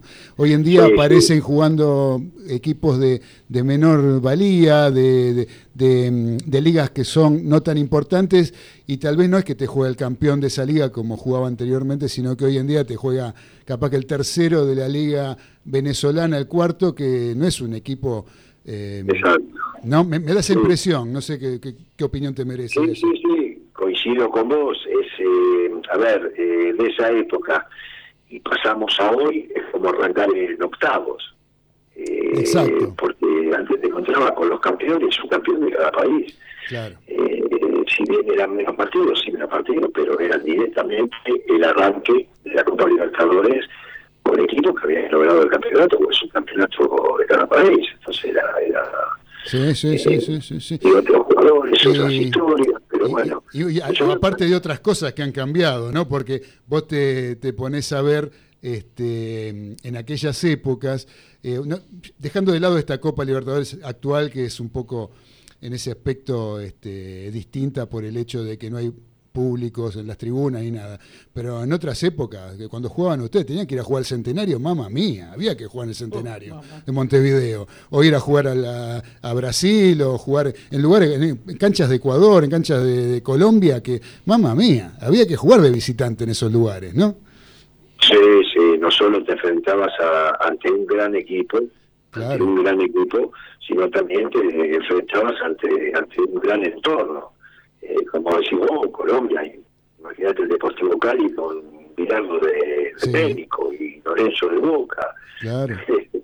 era tremendo, sí. A ver, a ver, eh, tal vez era más, más eh, eh, uno estaba más atento, más concentrado, porque realmente eran equipos parejos, era equipo que, que, que- no podía descuidarte un, minuto porque eh, es el partido o estabas afuera de la Copa. Exactamente. Eh, uno lo vivía muy concentrado, muy atento, todo eso, ¿no? Y después la gente que, que bueno, juega en la cancha Copa Libertadores, como, como hemos jugado, eh, en cualquier cancha, hemos ido a Paraguay, a jugar contra Libertad, a Peñarol, en Montevideo, eh, Deportivo Cali, después, bueno, Cruzeiro, ese gran Cruzeiro de los años 70. Jugó la final con ustedes, claro.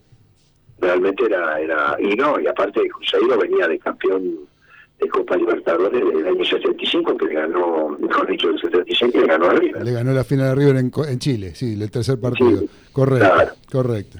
Este, digamos que, ¿qué posibilidades de ves a Boca para ser campeón en este, en esta Copa Libertadores? Estando, todavía falta mucho, ¿no? Como para aventurar, pero digamos, ¿vos le ves posibilidades a Boca de que puede llegar a, a tener algún tipo de, eh, de opción para ser campeón? Sí, sí, sí, sí. Sí, porque, a ver, eh, sabemos que, que, que- que este camino no es fácil, es difícil, pero yo lo veo bien a Boca, lo veo bien. Eh, sí, también te digo que, que, que, que uno no subestima No, a los niveles que están, eh, los partidos tienen que jugar, hay equipos que tienen historia, eh, mucha historia también, y pero yo Boca, eh, me gusta, me gusta cómo, cómo, cómo lo maneja Miguel, me gustan los jugadores, bien, bien metido, bien concentrado, bien atento, eh, vos ves un funcionamiento que, que, que, que seguramente le faltan cosas, pero pero eh, los refuerzos mismos que, que han venido, que son pocos, desde el principio del año, ahora son pocos, pero eh, eso te permitió a vos eh, tener eh, un equipo base Claro. y, y dentro de esa posibilidad que vos manejaste y que, y que confirmaste esos jugadores, tampoco podés traer eh, siete jugadores. No, es- yo creo que ma- mantener una buena base es este es, es- es el mejor refuerzo, por decirlo Exacto, sencillamente. ¿no? Eh, Jorge, o te puedo decir ruso. Sí, ruso. Ruso. sí. Sí. Vos- bueno, yo- ¿en qué? porque vos sabés que acá tuvimos, tenemos un gran amigo de este eh, programa, que es el señor Bobby Cortés. Yo no sé si vos jugaste con él en Atlanta, ¿llegaste a jugar? No. ¿Babi Cortés? Sí. Sí, ¿cómo no voy a jugar con Ah, Babi? con el Bobby, el Bobby es amigo nuestro. Sí, aparte un jugador bárbaro, muchacho, sí, somos amigos de con Babi, sí. Ah, Eh, él, él creo que debutó en el 71, me parece. claro.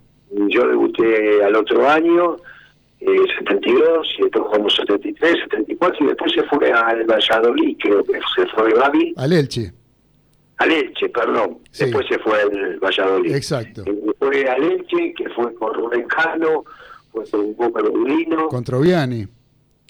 con Troviani, sí, Babi Cortés, sí. Sí, El claro, es amigo, los- es el amigo hombre nuestro. de los laterales. Exactamente, que pegaba los centros, de- el fue el primero yo creo, que tiraba lo- los centros con la potencia como si fuera con el pie, desde el costado. Sí, sabés que creo, creo, si no me equivoco, eh, capaz que estoy confundido, eh, creo que anterior a Babi Cortés creo que era el Cholo Simeone. Ah, el Cholo Simeone. Que sacaba también eh, así con esa potencia, pero lo de Babi era un centro. Exactamente, sí señor. Sí señor, sí, sí, sí, un gran amigo nuestro ese Babi. Eh, lo tuvimos varias veces acá en el estudio, nos estuvo acompañando, estuvimos charlando un poco de fútbol.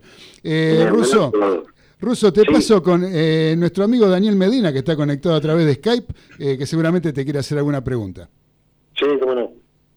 Bueno, eh, Jorge, o Ruso, mejor dicho, el- la verdad que es un orgullo eh, escucharte, te he visto jugar, te he visto jugar ahí cuando nombraste en los años que dijiste, en la final de, en el cuadrangular final del Nacional del 1973, que Atlanta tenía un gran equipo, justamente lo nombraron ahí recién a Cortés y vos estabas presente también en un partido que fui a ver yo, y realmente me gustaba mucho cómo jugabas.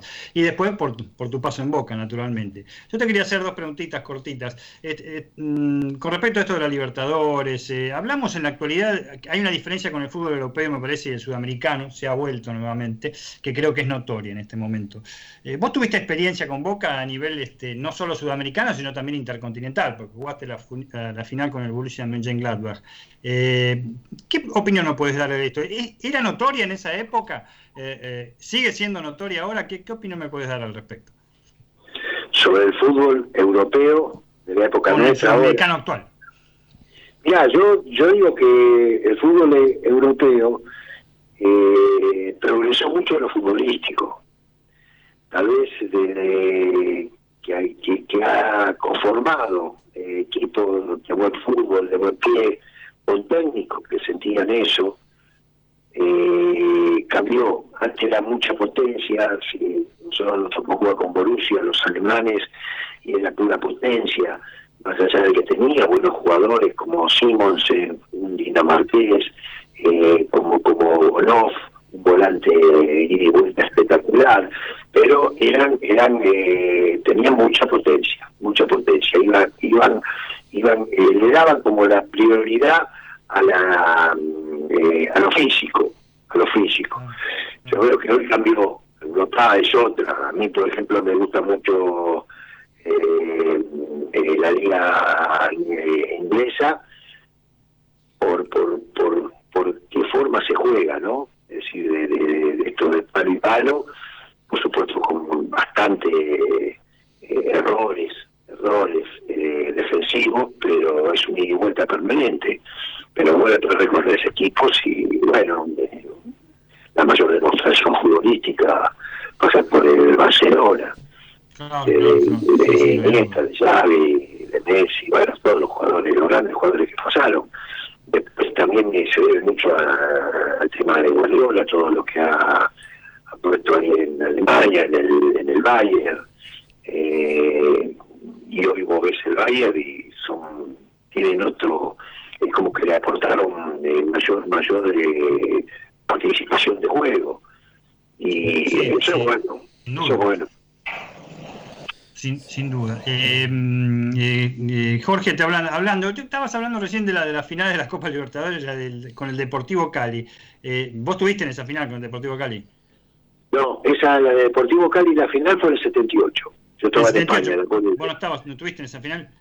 No, no, en esa final no. Eh, había ido a España, a La Coruña. Ah, claro, estaba hasta, estuviste en el 77 con el Cruzeiro. ¿Cómo fue esa noche, este, eh, esa noche fatídica, no fatídica, fatídica en cuanto al tiempo que había, que me acuerdo que prendieron los braseros en el centenario para disipar la niebla. Este, ¿Qué definición? La primera definición de penales de una, de una Copa Libertadores. ¿Cómo, cómo, fue este, eso para vos? ¿Qué, qué- cómo lo puedes sintetizar brevemente para gente que quizás no vio eso? Y brevemente, eh, era un sueño, un deseo del hincha de Boca. Era un sueño y un deseo de Alberto J. Armando. Era un sueño de todos nosotros. Y lograr, eh, tal vez uno en ese momento no tomar eh, conciencia. Yo creo que la- la- las, eh, las emociones que uno vive eh, en esa final y ganada esa final, todas esas emociones quedan a un lado porque no privan la razón, es decir, no, no, no, son todas emociones que, que pasan muy rápido y tal vez hoy, hoy, qué sé yo, miro una réplica que tengo de la Copa Libertadores, miro alguna foto de, de- de aquella época de la Copa Libertadores y bueno, y digo, pucha, ganamos la primera Copa Libertadores de la historia de Boca. Eh, así que fue, fue, fue algo, y aparte yo siempre digo que uno tuvo el privilegio de, de- de ganar todo eso, Copa Libertadores, la primera Copa del Mundo, ganar en la primera final arriba, y el privilegio de ganar todo eso con la camiseta de Boca. Yo creo que es- Sí, la verdad que fue una etapa, una etapa gloriosa para Boca y pensar que pudo haber sido 72 horas antes en la Libertadores, porque por 7 minutos en el Niño se las amargó con el Cruzeiro, ¿te acordás? En Belo Horizonte. Claro, claro, sí, fue un golazo, el niño, Un golazo. bueno, te paso con los chicos del estudio un- que eh, yo estoy vía Skype y te agradezco realmente, ha sido un orgullo haber hablado contigo, Jorge. ¿eh? No, no, por favor, un gusto para mí. Eh, hola Russo, soy Ezequiel. Eh, mi pregunta es, esto que hablábamos de Boca con respecto a la Copa Libertadores, ¿cómo analizás eh, el grupo que le tocó en la liga profesional? ¿Es una buena medida para, para ver para qué está Boca? Sí, sí, para mí sí, para mí sí, es una buena medida. Eh, te aclaro que yo nunca, como jugador, ni cuando me ha tocado participar, desde el banco, en una Copa Libertadores, eh, jamás eh, me interesó el, eh, esto del fixture, eh, quién te toca, quién no te toca. Yo digo, cuando uno tiene un objetivo, como lo tiene Boca, y muchos equipos más, ¿no? Por supuesto. Pero el objetivo que tiene Boca es llegar a la final y a mí no me interesa quién, qué equipo te toca, realmente. Sino que para llegar a la final tenés que pasar de eh, todos los equipos que te toquen. Si, porque uno a veces, qué sé yo, uno pretende, dice, bueno, tenemos suerte y nos toca un equipo regular fenómeno. Y la próxima fase te va a tocar el, equipo ese que no quisiste de repente enfrentarte eh, en, octavos y, y- y lo encontrás en cuarto. Y ahí capaz que perdés. Entonces, perder en octavo y perder en cuarto es lo mismo. Entonces, yo creo que ahí va mucho. eh, a ver, es una opinión muy personal mía y siempre creí eso. Y nunca me interesó eh, el sorteo. Te digo honestamente, nunca, nunca.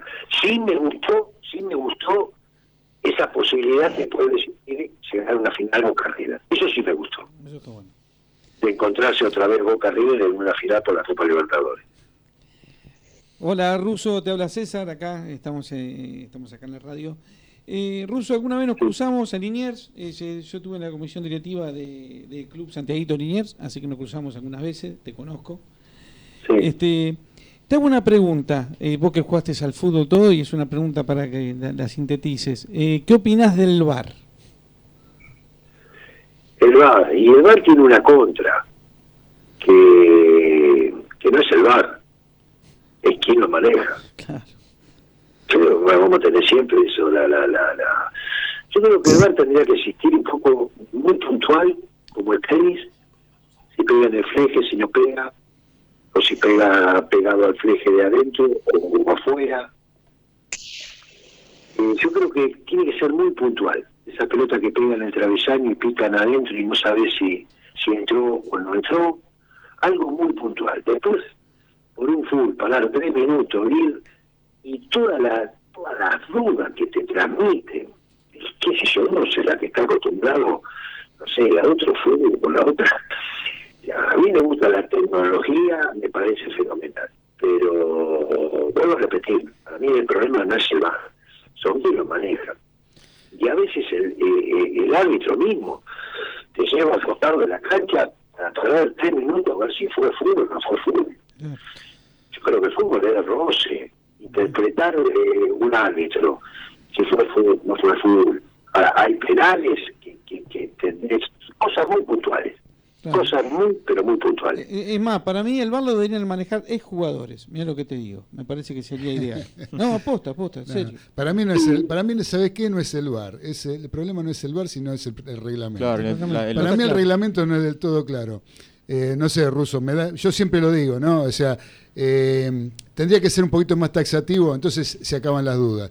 Que no quede solamente a la interpretación de un referee que eh, interprete lo que interprete está bien cobrado. O sea, ¿a qué voy con esto? Sobre todo con las manos, ¿no?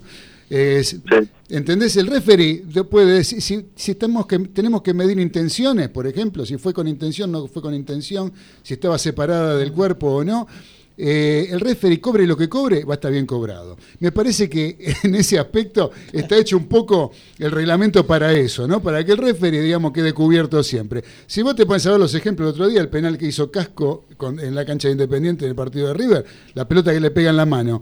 Y dicen, no, pero no estaba ocupando volumen y que fue sin querer y que qué sé yo. Y Buffarini ayer le pegó en la mano, estaba, estaba más separada del cuerpo. Pero este, digamos que tampoco tuvo intención de tocar la pelota con la mano. Una es penal y la otra no. La verdad que a mí me parece que- que más allá del VAR, me parece que hay una cuestión del reglamento que tendría que decir, bueno, la mano en el área es penal y se acabó, o no, Claro. o lo que sea, ¿no? Me parece. Sí, sí, evitas un montón de cosas. Claro, Porque no hay un criterio uniforme en los árbitros. exacto. Aparte, cada uno tiene su criterio. Pero porque te lo permite el reglamento, tener vos- Si a vos el criterio. reglamento te permite esa Claro. posibilidad, que vos pensés, ¿ves? entonces eh, vamos a estar discutiendo siempre. Exactamente. Creo que una, creo que una de las cosas que, que, que, que, que- que se podía evitar es eso. Mano dentro del área penal y listo. Y se acabó. no intención, no importa. Claro. Mano despegada, por supuesto, del cuerpo. Claro. Usted despegada 10 centímetros. O Pero- medio metro, listo. Pero. Russo, yo me acuerdo en la época que jugaba vos, eh, o a- yo cuando jugaba, me- a mí me enseñaban, yo jugaba de defensor, me enseñaban cuando iba adentro del área, iba a tapar un tipo que iba a patear un centro, poner la mano atrás. Claro. Me lo enseñaban eso. En Uruguay se ve eso todavía. Y bueno, por eso. así. Así que bueno, hay un jugador, hay un jugador del Real Madrid, Ramos. Ramos también. Ramos eh, acostumbrado a eso. Claro. Ramos cuando salir dentro del área te salís con, con manos atrás. Y claro, por más que te peguen un hombro o en el, en el brazo al costado del cuerpo, ahí sí que no es una, ahí sí que no es mano, digamos. Vos tenés los brazos atrás, te pegan el costadito ahí que vos te cubriste es otra cosa. Pero bueno, Sí, yo creo que el VAR tiene que ser para, para algo muy puntual. yo estoy más. totalmente de acuerdo, estoy totalmente de acuerdo. Yo lo que digo esto del, del reglamento del fútbol es porque yo lo que veo es que los demás deportes aplican el VAR o con otro nombre, pero digamos, aplican la tecnología para definir jugadas y ninguna hay problemas. ¿Por qué? Porque el reglamento es claro. Entonces, dice, se ve en la repetición que pasó tal cosa. El tipo pisó en el rugby, no sé, pisó la línea antes de apoyar. Punto, estaba fuera de la cancha. Se acabó. Se vio en la, en la- en la jugada rápida no se ve, pero en el bar se, o en el TMO, que se llama el rugby, se ve. Entonces, es claro la jugada, digamos. El, el fútbol es como que da lugar a interpretaciones, ¿no? Entonces, ahí por más bar que pongas, queda siempre a decisión del referee lo que quiera hacer. Pero bueno, acá Ezequiel te quiere Sí. decir algo. Acá te- mando un saludo Marcelo Carrera, que lo dirigiste contra México cuando jugaron con Maradona en Coconor para Argentina Fútbol Rápido.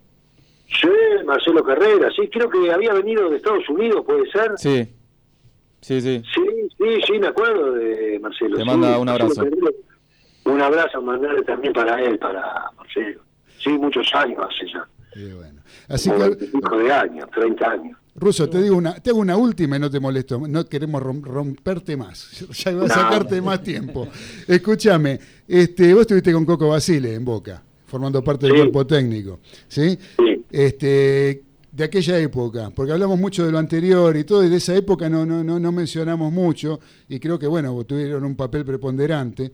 Y si tenés alguna anécdota del Coco, viste, que, que siempre, viste, con, el Coco Basile siempre se supone que hay algo para contar, ¿no?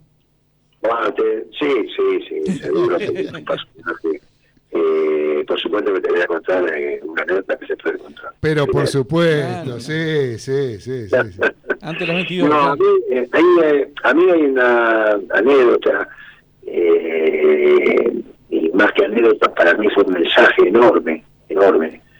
Eh, fue cuando llegamos a Boca, a la semana, a los 10 días, jugamos la Recopa con 11 Caldas. Sí.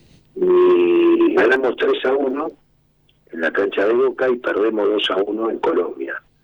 Por diferencia de gol, teníamos un gol, eh, un gol más. Eh, ganamos la Recopa. Yo la locura, imagínate, hacía 10 días que estábamos en Boca. Ganar una recopa es arrancar con el pie derecho, eh, más sabiendo lo que es Boca, arrancar de, con esa con, un, con una copa.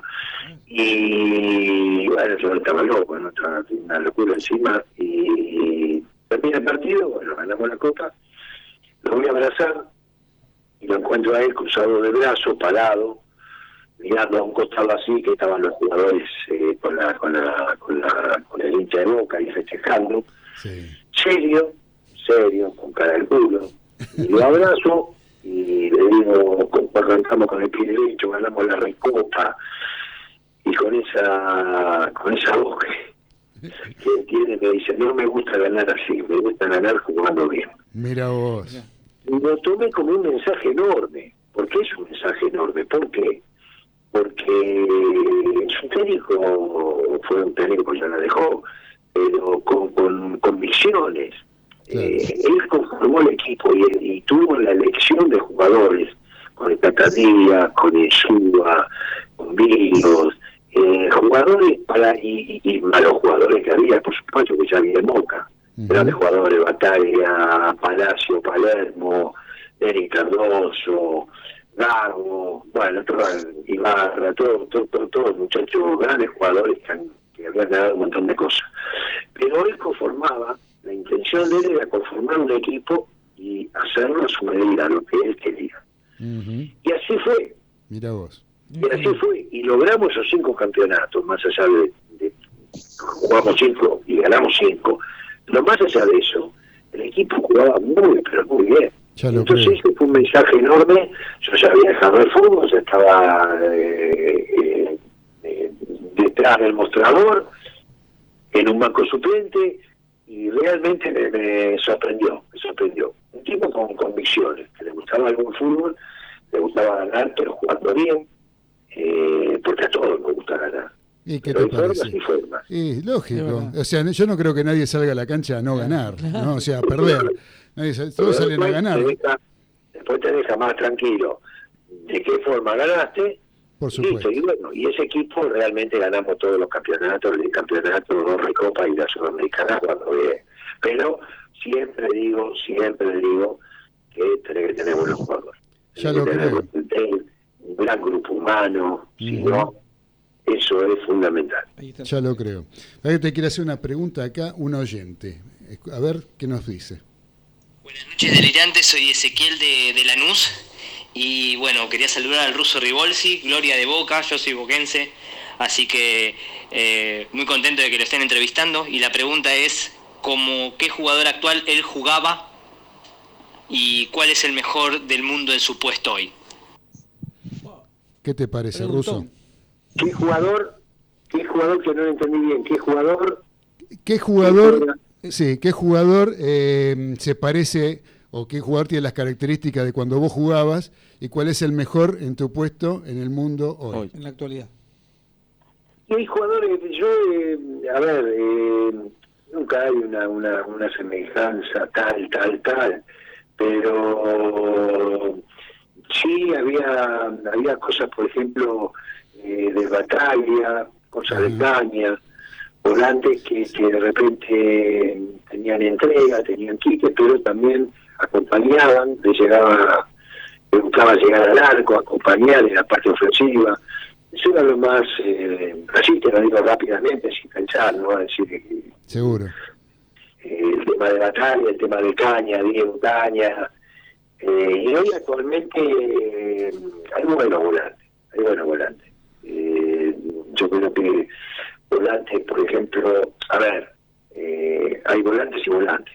A mí siempre me gustó el volante de, de, de ida y vuelta. No aquel volante que también es importante, pero aquel volante que, que, que, que no pasa con, con criterio en la mitad de la cancha o acompañar y todo eso, a mí nunca más el volante ese, ¿no? Eh, y yo creo que ahora está, está bastante parejo, ¿no? No, no hay no hay alguien que, que sobresalga mucho, muchísimo. Eh, tal vez el chico Bacalister, eh, qué sé yo, un, un jugador como eh, como Palacios, de River, Sí, buen volante. correcto. Eh, después no, no, no, hay, hay, hay, hay muy buenos jugadores, hay muy buenos jugadores. Ya lo Muy creo. buenos. Ya lo creo.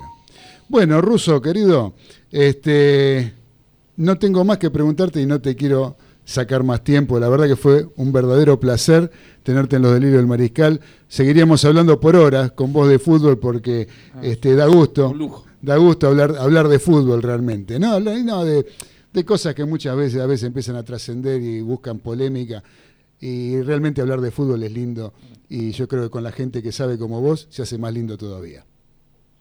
Bueno, gracias a vos, un gusto, un placer y sí, a mí eh, me encanta hablar de fútbol, eh, todos tenemos razón y nadie tiene razón, Claro. el fútbol se discute todo y bueno, y es lindo, es lindo tener charlas así futbolera bien. Ya lo creo, Ruso. Te agradezco de todo corazón, te mando un fuerte abrazo y este y bueno, eh, nos mantenemos en contacto. En algún otro momento tal vez podemos volver a hablar. ¿eh? Un abrazo y, a- y hasta siempre. Gracias, un abrazo. Abrazo. Un abrazo, gracias.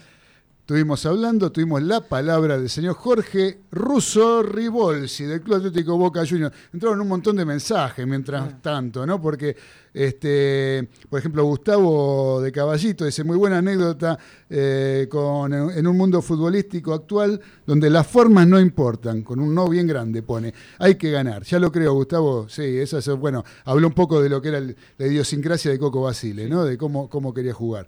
Eh, Víctor de Flores este, nos está mandando un mensaje que dice, saludos para la mesa y para mí, para mí, para mí, este, dice, Racing siempre de punto, ahora con el campeón de América. Si pasamos, vamos con Boca. Sin goleador no podemos llegar muy lejos. Coincido eh, con eh, que Becasese histeri- histeriquea a los jugadores. Vamos a ver cuando tengan que controlar al rival si se va a acelerar el juego. claro, tiene razón, Víctor. Sí, sí, sí, eso que lo que decíamos un poco de Tiene lo razón que y, lo, y lo mira Racing, se ve, se ve que lo mira. ya lo creo. El que nos saluda, gracias Víctor y gracias Gustavo por los mensajes. Eh, el que nos saluda también es el señor Marcelo Cantoni, el asesino serial de ganado. de hola muchachos, excelente programa, abrazo grande Claudio querido, un abrazo para vos, querido Marce.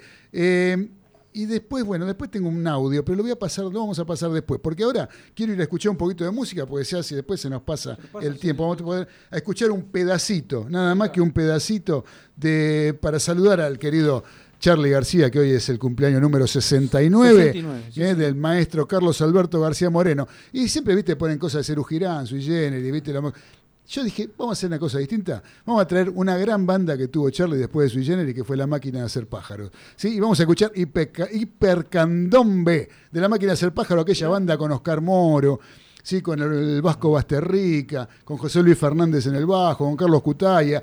Una banda del carajo. Dale, vamos a escucharla, Nico.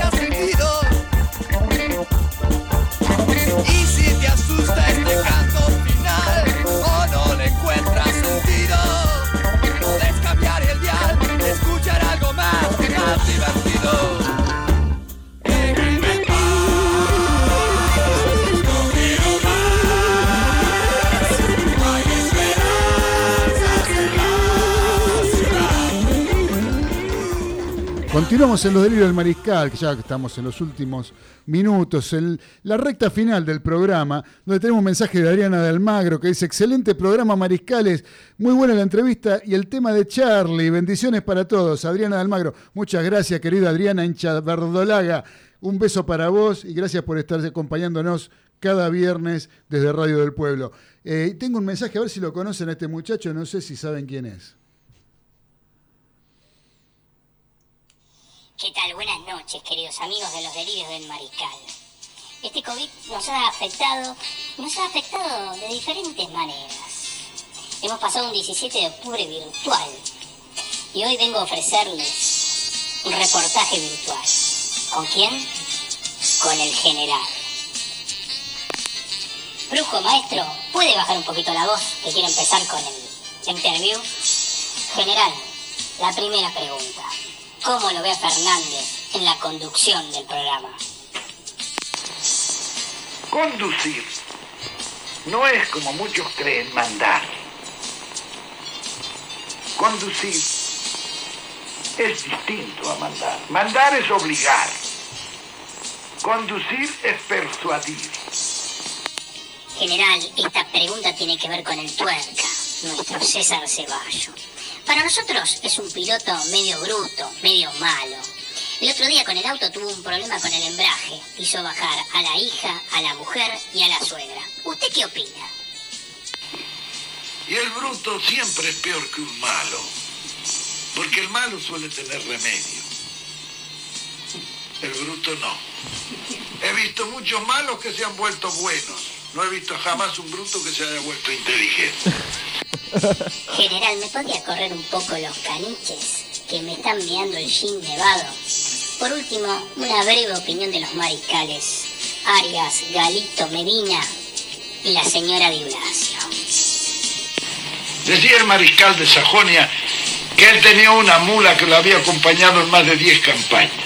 Pero decía también la pobre mula no sabe todavía nada de estrategia. Lo peor es que él pensaba que muchos de los generales que también lo habían acompañado sabían lo mismo que la mula. Con la política pasa más o menos lo mismo. Hay hombres que toda su vida han hecho la política, pero nunca la han comprendido. Por último, me voy a retirar como Felipe Piña, contándoles una breve anécdota ¿Se cortó? Se cortó. Bueno, bueno, bueno. Muy bueno, muy se- bueno. Se nos cortó, no sé por qué. Este, así que bueno, a ver, ahí está la breve anécdota, a ver si la tenemos acá. encuentro de Borges y Perón. Parece que Borges le dijo al general, General, me lee que yo lo rasco. Buenas noches. Buenas noches, querido Raimundo. Muchas gracias, como siempre. Un fuerte abrazo para vos y por todo, por la entrevista, por la entrevista con el general Perón. Sí, Tremendo. tremendo. Tremenda entrevista con el general Perón. Bueno, muchas gracias. Así que bueno, se prepara el señor Carlos Arias, porque la voz de la experiencia nos va a contar algo de lo que tiene siempre para compartir con todos los maricales en Radio del Pueblo. ¿Qué tenemos, Carlitos, por ahí? Acá tengo unas historias de borrachines. Ah, la, la. Tremendo. Les cuento acá que para un partido pactado el 16 de septiembre de 1999 en Tel Aviv entre el Haifa, Hapoel y el Brujas de Bélgica por la UEFA, habían contratado a cuatro árbitros rusos, pero por último momento tuvieron que recurrir a otros jueces porque ellos llegaron de Rusia totalmente borrachos, los cuatro Epa. y fueron acusados de acosar a las meseras y a las mujeres policías de las aerolíneas, tanto en el vuelo de llegada como en el vuelo de regreso. Es decir, eh, impresentables. Totalmente. Algo al revés. El Feyenoord de Holanda debe sus colores al único socio fundador abstemio. ¿Cómo es eso, Carlito? A los ver. muchachos- claro, mientras los muchachos se inundaban la cabeza de cerveza empezando la camiseta, el diseño de la camiseta, Jan William Hawkes, es, que es el abstemio, propuso combinar el rojo de su jugo de frambuesa Ah, la, la. con el blanco de los sabazos. Por eso el Feyenoord hoy es la camiseta roja y blanca. Ajá. Fue aprobada por una NEC-MIDAD. Ahora, para completar, voy a comentar otro, otra cosa que pasa con los borrachines en Inglaterra. El propietario de un pub de la ciudad de Birmingham, en la costa sur de Inglaterra, reclamó una indemnización al talentoso David Beckham por las pérdidas económicas producidas por la eliminación de la selección de ese país europeo en el Mundial 98. Paul Murray, de 45 años, dijo al periódico The Sun que la expulsión de Beckham ante Argentina en los octavos de final no solo le costó a Inglaterra su participación en el torneo, sino que su establecimiento perdió mucho dinero por la merma de clientes que venían a ver los partidos por televisión en el bar. Mm. El mediocampista inglés fue castigado por una tarjeta roja por tirarle un puntapié al capitán albiceleste Diego Simeone y decía que Inglaterra pudo haber avanzado hasta disputar otros tres encuentros, incluso la final. Declaró Murray que presentó documentos ante el tribunal de Brighton para que Beckham le abonase una compensación simbólica de 100 libras, unos 170 dólares. Tenme en cuenta. ¿Qué tal, eh? ¿Qué tal? ¿Qué tal? Eh, Y se lo ganó. Mira vos, un fenómeno. Muy bien, Carlitos. Algo para terminar. A ver. La fusión está clarísima. Y que no es triste ir al cementerio, sino quedarse. Exactamente. Muy bien, Carlitos, muchas gracias, como siempre, por esta voz de la experiencia que nos regalás todos los viernes. Eh, Medina, tenemos por ahí. Señor. ¿a qué, qué- qué- qué podemos mirar este fin de semana eh, deportivo? Para, ¿Qué tenemos para entretenernos en, en televisión? ¿Qué tenemos? A ver. Tenemos poquito, pero, pero variado en cuanto a deportes. Fútbol, hoy viernes 23 de octubre, dentro de nada más 8 minutos. Tremendo partido amistoso en Argentina. Banfield Arsenal a las 20 horas por TNT Sport. Por favor, todo el mundo quiere verlo de la zona norte, digo, de la zona sur. Mañana sábado 24 de octubre, West Ham, Manchester City a las 8.30 de la mañana, tempranito por ESPN 2.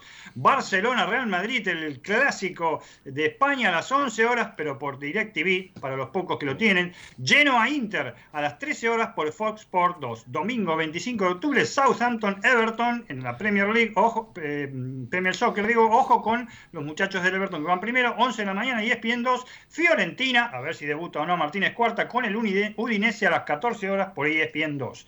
Automovilismo, domingo 25 de octubre. Fórmula 1, Gran Premio de Portugal en Portimao, 9 y media de la mañana, por fin, por E ESPN y no por Fox Premium. Super TC 2000, 11 de la mañana, TIC Sport. Básquet, domingo 25 de octubre a las 20 horas por DirecTV, Kimsas San Lorenzo de Almagro, semifinal de la Champions Americana. Y rugby, sábado 24 de octubre, mañana, Irlanda, Italia, cuarta fecha, culmina 11 y media de la mañana, 10 p.m. del 6 naciones, que ahora son 8, 10, 12 naciones, no sé cómo es ahora. Ahora es 8, sí. Así que bueno, gracias Dani, gracias, ya estamos entretenidos. Para que tenemos dos mensajes. Hay un par de amistosos de ascenso también. ¿A de qué? A ver. Mañana por Teis Sports a las 9 de la mañana, Quilmes, Estudiante de Buenos Aires. Y a las 10 y media, Ferro Chacarita. Ferro Chacarita. eh. Sí. El otro día lo vi el gol de eh, vi el partido de Platense y ¿Cómo? Ferro un rato. ¿Y? Que ganó Platense. Ganó Platense. Este, el mejor momento estaba jugando Ferro, pum, gol de Gol de Platense. Platense. Gol de Sí, Platense. eh, llegó la carta de documento a la AFA. Porque Fox le mandó una carta de documento que quiere saber qué ¿Sabés- partido va a vos sabés que, no, sabés que yo iba a decir, antes de terminar el programa de hoy, eh, ojo, muchachos, con eh, el tema de televisación, eh, del fútbol local, del fútbol vernáculo. Que empieza la semana que viene. Que empieza la semana que viene. Así es. Hay cosas, todavía no se saben cuándo se juega, qué día, qué hora, nadie sabe nada. Segundo, por ejemplo, River no sabe todavía si le van a aprobar o no jugar en, hoy, lo en- hoy lo están deliberando, hoy lo deliberaron. Hoy lo deliberaron. Bueno, Sí. Eh, falta poco. Sí, O sea, sí. Claro. eh, El eh, viernes que viene. Habían dos ingenieros de me cancha parece, de Boca. me parece un despropósito que no lo permitan, ¿no? Claro. Me parece que River tendría que jugar. Las canchas son las medidas del Monumental, la iluminación es la misma del Monumental, los vestuarios están en condiciones. Todo, todo, Todo se puede hacer tranquilamente. Está mejor que muchas canchas que se juegan actualmente. Totalmente. Y si no lo quieren por ese, no porque la imagen. ¿Qué, ¿La imagen qué? ¿Qué me vas a decir? Que la cancha Argentina Junior, que, te- que se ven los árboles de la vereda, es este es mejor que el... Que el, Que el Otro día escuchaba a un periodista partidario de Boca decir, sí, pero si se va la pelota, la, el alambrado, se va entre medio de las vacas porque no hay nadie. Decía, que, ¿quién, va a? ¿Quién, va a ir a, quién va a ir a jugar No ahí? Hasta que trae- eso, pero no como si se jugara con una sola pelota, ¿viste? Ah, Bueno, no. una cosa, un que- estúpido, Entonces la cancha, la cancha Huracán Buceo no se puede Sí, jugar. no se puede jugar, se va al agua la pelota. No, no, es una cosa de loco lo que dicen algunos por fanatismo, No, bueno, realmente, porque no, no sé cuál es el problema. Pero viene- bueno, no, pero yo les iba a decir, cuidado, ojo, porque no está resuelto el tema Fox y en caso, en caso de que se presente un amparo en la justicia, ojo que no empieza el fútbol, ¿eh? Eh, la mano es así, negro. Mandaron una carta de documento, esto es oficial, Fox, y en la AFA dice que no lo habían recibido. Bueno, hoy lo recibieron. Ajá. Así que quiere saber. No, la verdad que da risa, ¿eh? No, bueno, pero Fox quiere saber qué partido va a transmitir. No Claro. sabe que, o sea, no, no le dijeron que no. Claro, con TNT, que se todo rompió, eso. que se rompió contrato, que porque no terminó el contrato, se rompió antes que terminara. Y ojo, que el tema también, o sea, al estar Disney de por medio, es como, viste, el tema de, por ejemplo, de los fondos buitre, Claro. no te presentan, no te hace- o IPF, Claro. no te- eh, cuando fue el tema de IPF de, de Claro. los juicios, no te hacen el juicio en la justicia no- no- nacional. te lo hacen afuera. Te lo hacen en Estados Unidos. Y esto es lo mismo. Y esto es lo mismo. Entonces hay un problema y, ¿Y quién gra- se y mete grave. después? ¿Cómo? ¿Quién se mete si es de afuera? La FIFA. No, no, no, no, pero te estoy hablando de la justicia ordinaria. Ah, ordinaria. ah, Estoy hablando de la justicia ordinaria, porque esto llega Sí, a la sí, la justi- justicia ordinaria, El problema sí, es que llega a la justicia ordinaria. Claro. Entonces, si se presenta en los tribunales de Estados Unidos y se presenta un amparo en la justicia argentina, el fútbol no empieza. No ¿eh? empieza, claro. Claro. Así que bueno, Se tiene vamos que a ver. resolver la semana que viene. Vamos a ver si se soluciona o no. ¿eh? Eh, bueno, automovilismo, César. ¿Qué va a hacer? Un Eh, minuto. Igual, no, y, la Fórmula 1 igual está en este. Uy, fue medio accidentada la prueba, no, no pasó nada. Los Mercedes. Hamilton va, a- va a batir todos los récords. Este va a ser este. Seguramente Pero lo más importante es que vuelve el, turismo nacional. El, el turismo nacional que corre el martes y miércoles. Pero Martes el lunes, martes y miércoles. Renunció este, Hugo Pauletti después de 12 años. eh, Una muy buena gestión, pero bueno, en los últimos este, años querían achicar los, los gastos y no se ponían de acuerdo. Bueno, resolvieron, se empezaron a ir los, los patrocinantes y resolvió toda la comisión directiva renunciar, así que quedó este Tito Besone al frente por, por unos días, ahora ya se resolvió quién es la gente que lo continúa, está Moriatis, hay tres, cuatro pilotos por ahora, hasta que haya elecciones, pero arranca el turismo nacional, que para mí la categoría después del turismo carretera es la número uno. Así César, opinión, cortita. Sí. El otro día vi eh, los turismos carretera que le quieren cambiar la trompa, ponerle la trompa original Sí, del Falcon, una- del Chevrolet, una belleza del son. Chevy. Sí, un asco, una cosa de loco. Queda feo, ¿no? Claro, pues la gente se está quejando que lo- la verdad lo que tiene que hacer No se turismo reconocen carretera- los autos. Claro, lo que tiene que hacer turismo carretera es girar con el mundo, traer los Mustang, traer los Camaros, traer el Dodge RT. Y si, si lo, lo de adentro no hay nada que ver con un Falcon, una Chevy. No. O sea que poner una carrocería como hace, por ejemplo, este el TC2000 o, o- o como hace la, otra categoría que usan todo de fibra. Este, ¿cu- ¿Cuál es el problema? O sea, no, no, no habría ningún problema que los autos cambien. O sea, no existe más Falcon y Chevrolet. ¿Escuchás? Escucha la música. Escuchá la música, nos están poniendo gracias al cielo y gracias a la tierra. Nos tenemos que ir. Sí, el automovilismo siempre nos queda para el final, Y César. fue, fue un programón hoy. Hoy tenemos No un problema. programa espectacular como venimos teniendo habitualmente en los delirios del mariscal. Exacto. Así que nos están poniendo gracias al cielo, gracias a la tierra, con Billy Bonnie y la pesada del rock and roll. Feliz cumple a Charlie, a Pelé, a todos los que cumplen Pelé cumplió hoy también, Hoy, el 80, negro Pelé. 80 sí. años. 80 años cumplía Pelé. Sí. Así que yo le agradezco la operación técnica al señor Nicolás Olaechea, le agradezco a Radio del Pueblo que nos permite estar todos los viernes en contacto con todos nuestros mariscales. Gracias a ustedes, muchachos, gracias Ezequiel, Un placer. César, No, gracias a Dani. Carlitos, gracias por estar acá. Yo les agradezco particularmente a todos los mariscales. Les digo que no se vayan de Radio del Pueblo porque ya viene en honor a la verdad, conducido magistralmente por un periodista de muchos años, el señor Raúl Granero. Digo muchos años de periodista, no que Raúl Granero tenga muchos Ah, años. sí, sí, que no se no me es lo mismo. La trayectoria. No es- no es lo mismo. Así que hablo de la trayectoria de un gran periodista. Por eso, no se vayan, quédense en Radio del Pueblo que ya viene en honor a la verdad. Y nos encontramos nosotros dentro de una semana con más novedades. Veremos si ya con algún partido de nuestra liga profesional. Veremos. Abrazo de gol para todos, los queremos mucho. Hasta el viernes. Chau. Chau, chau. chiri,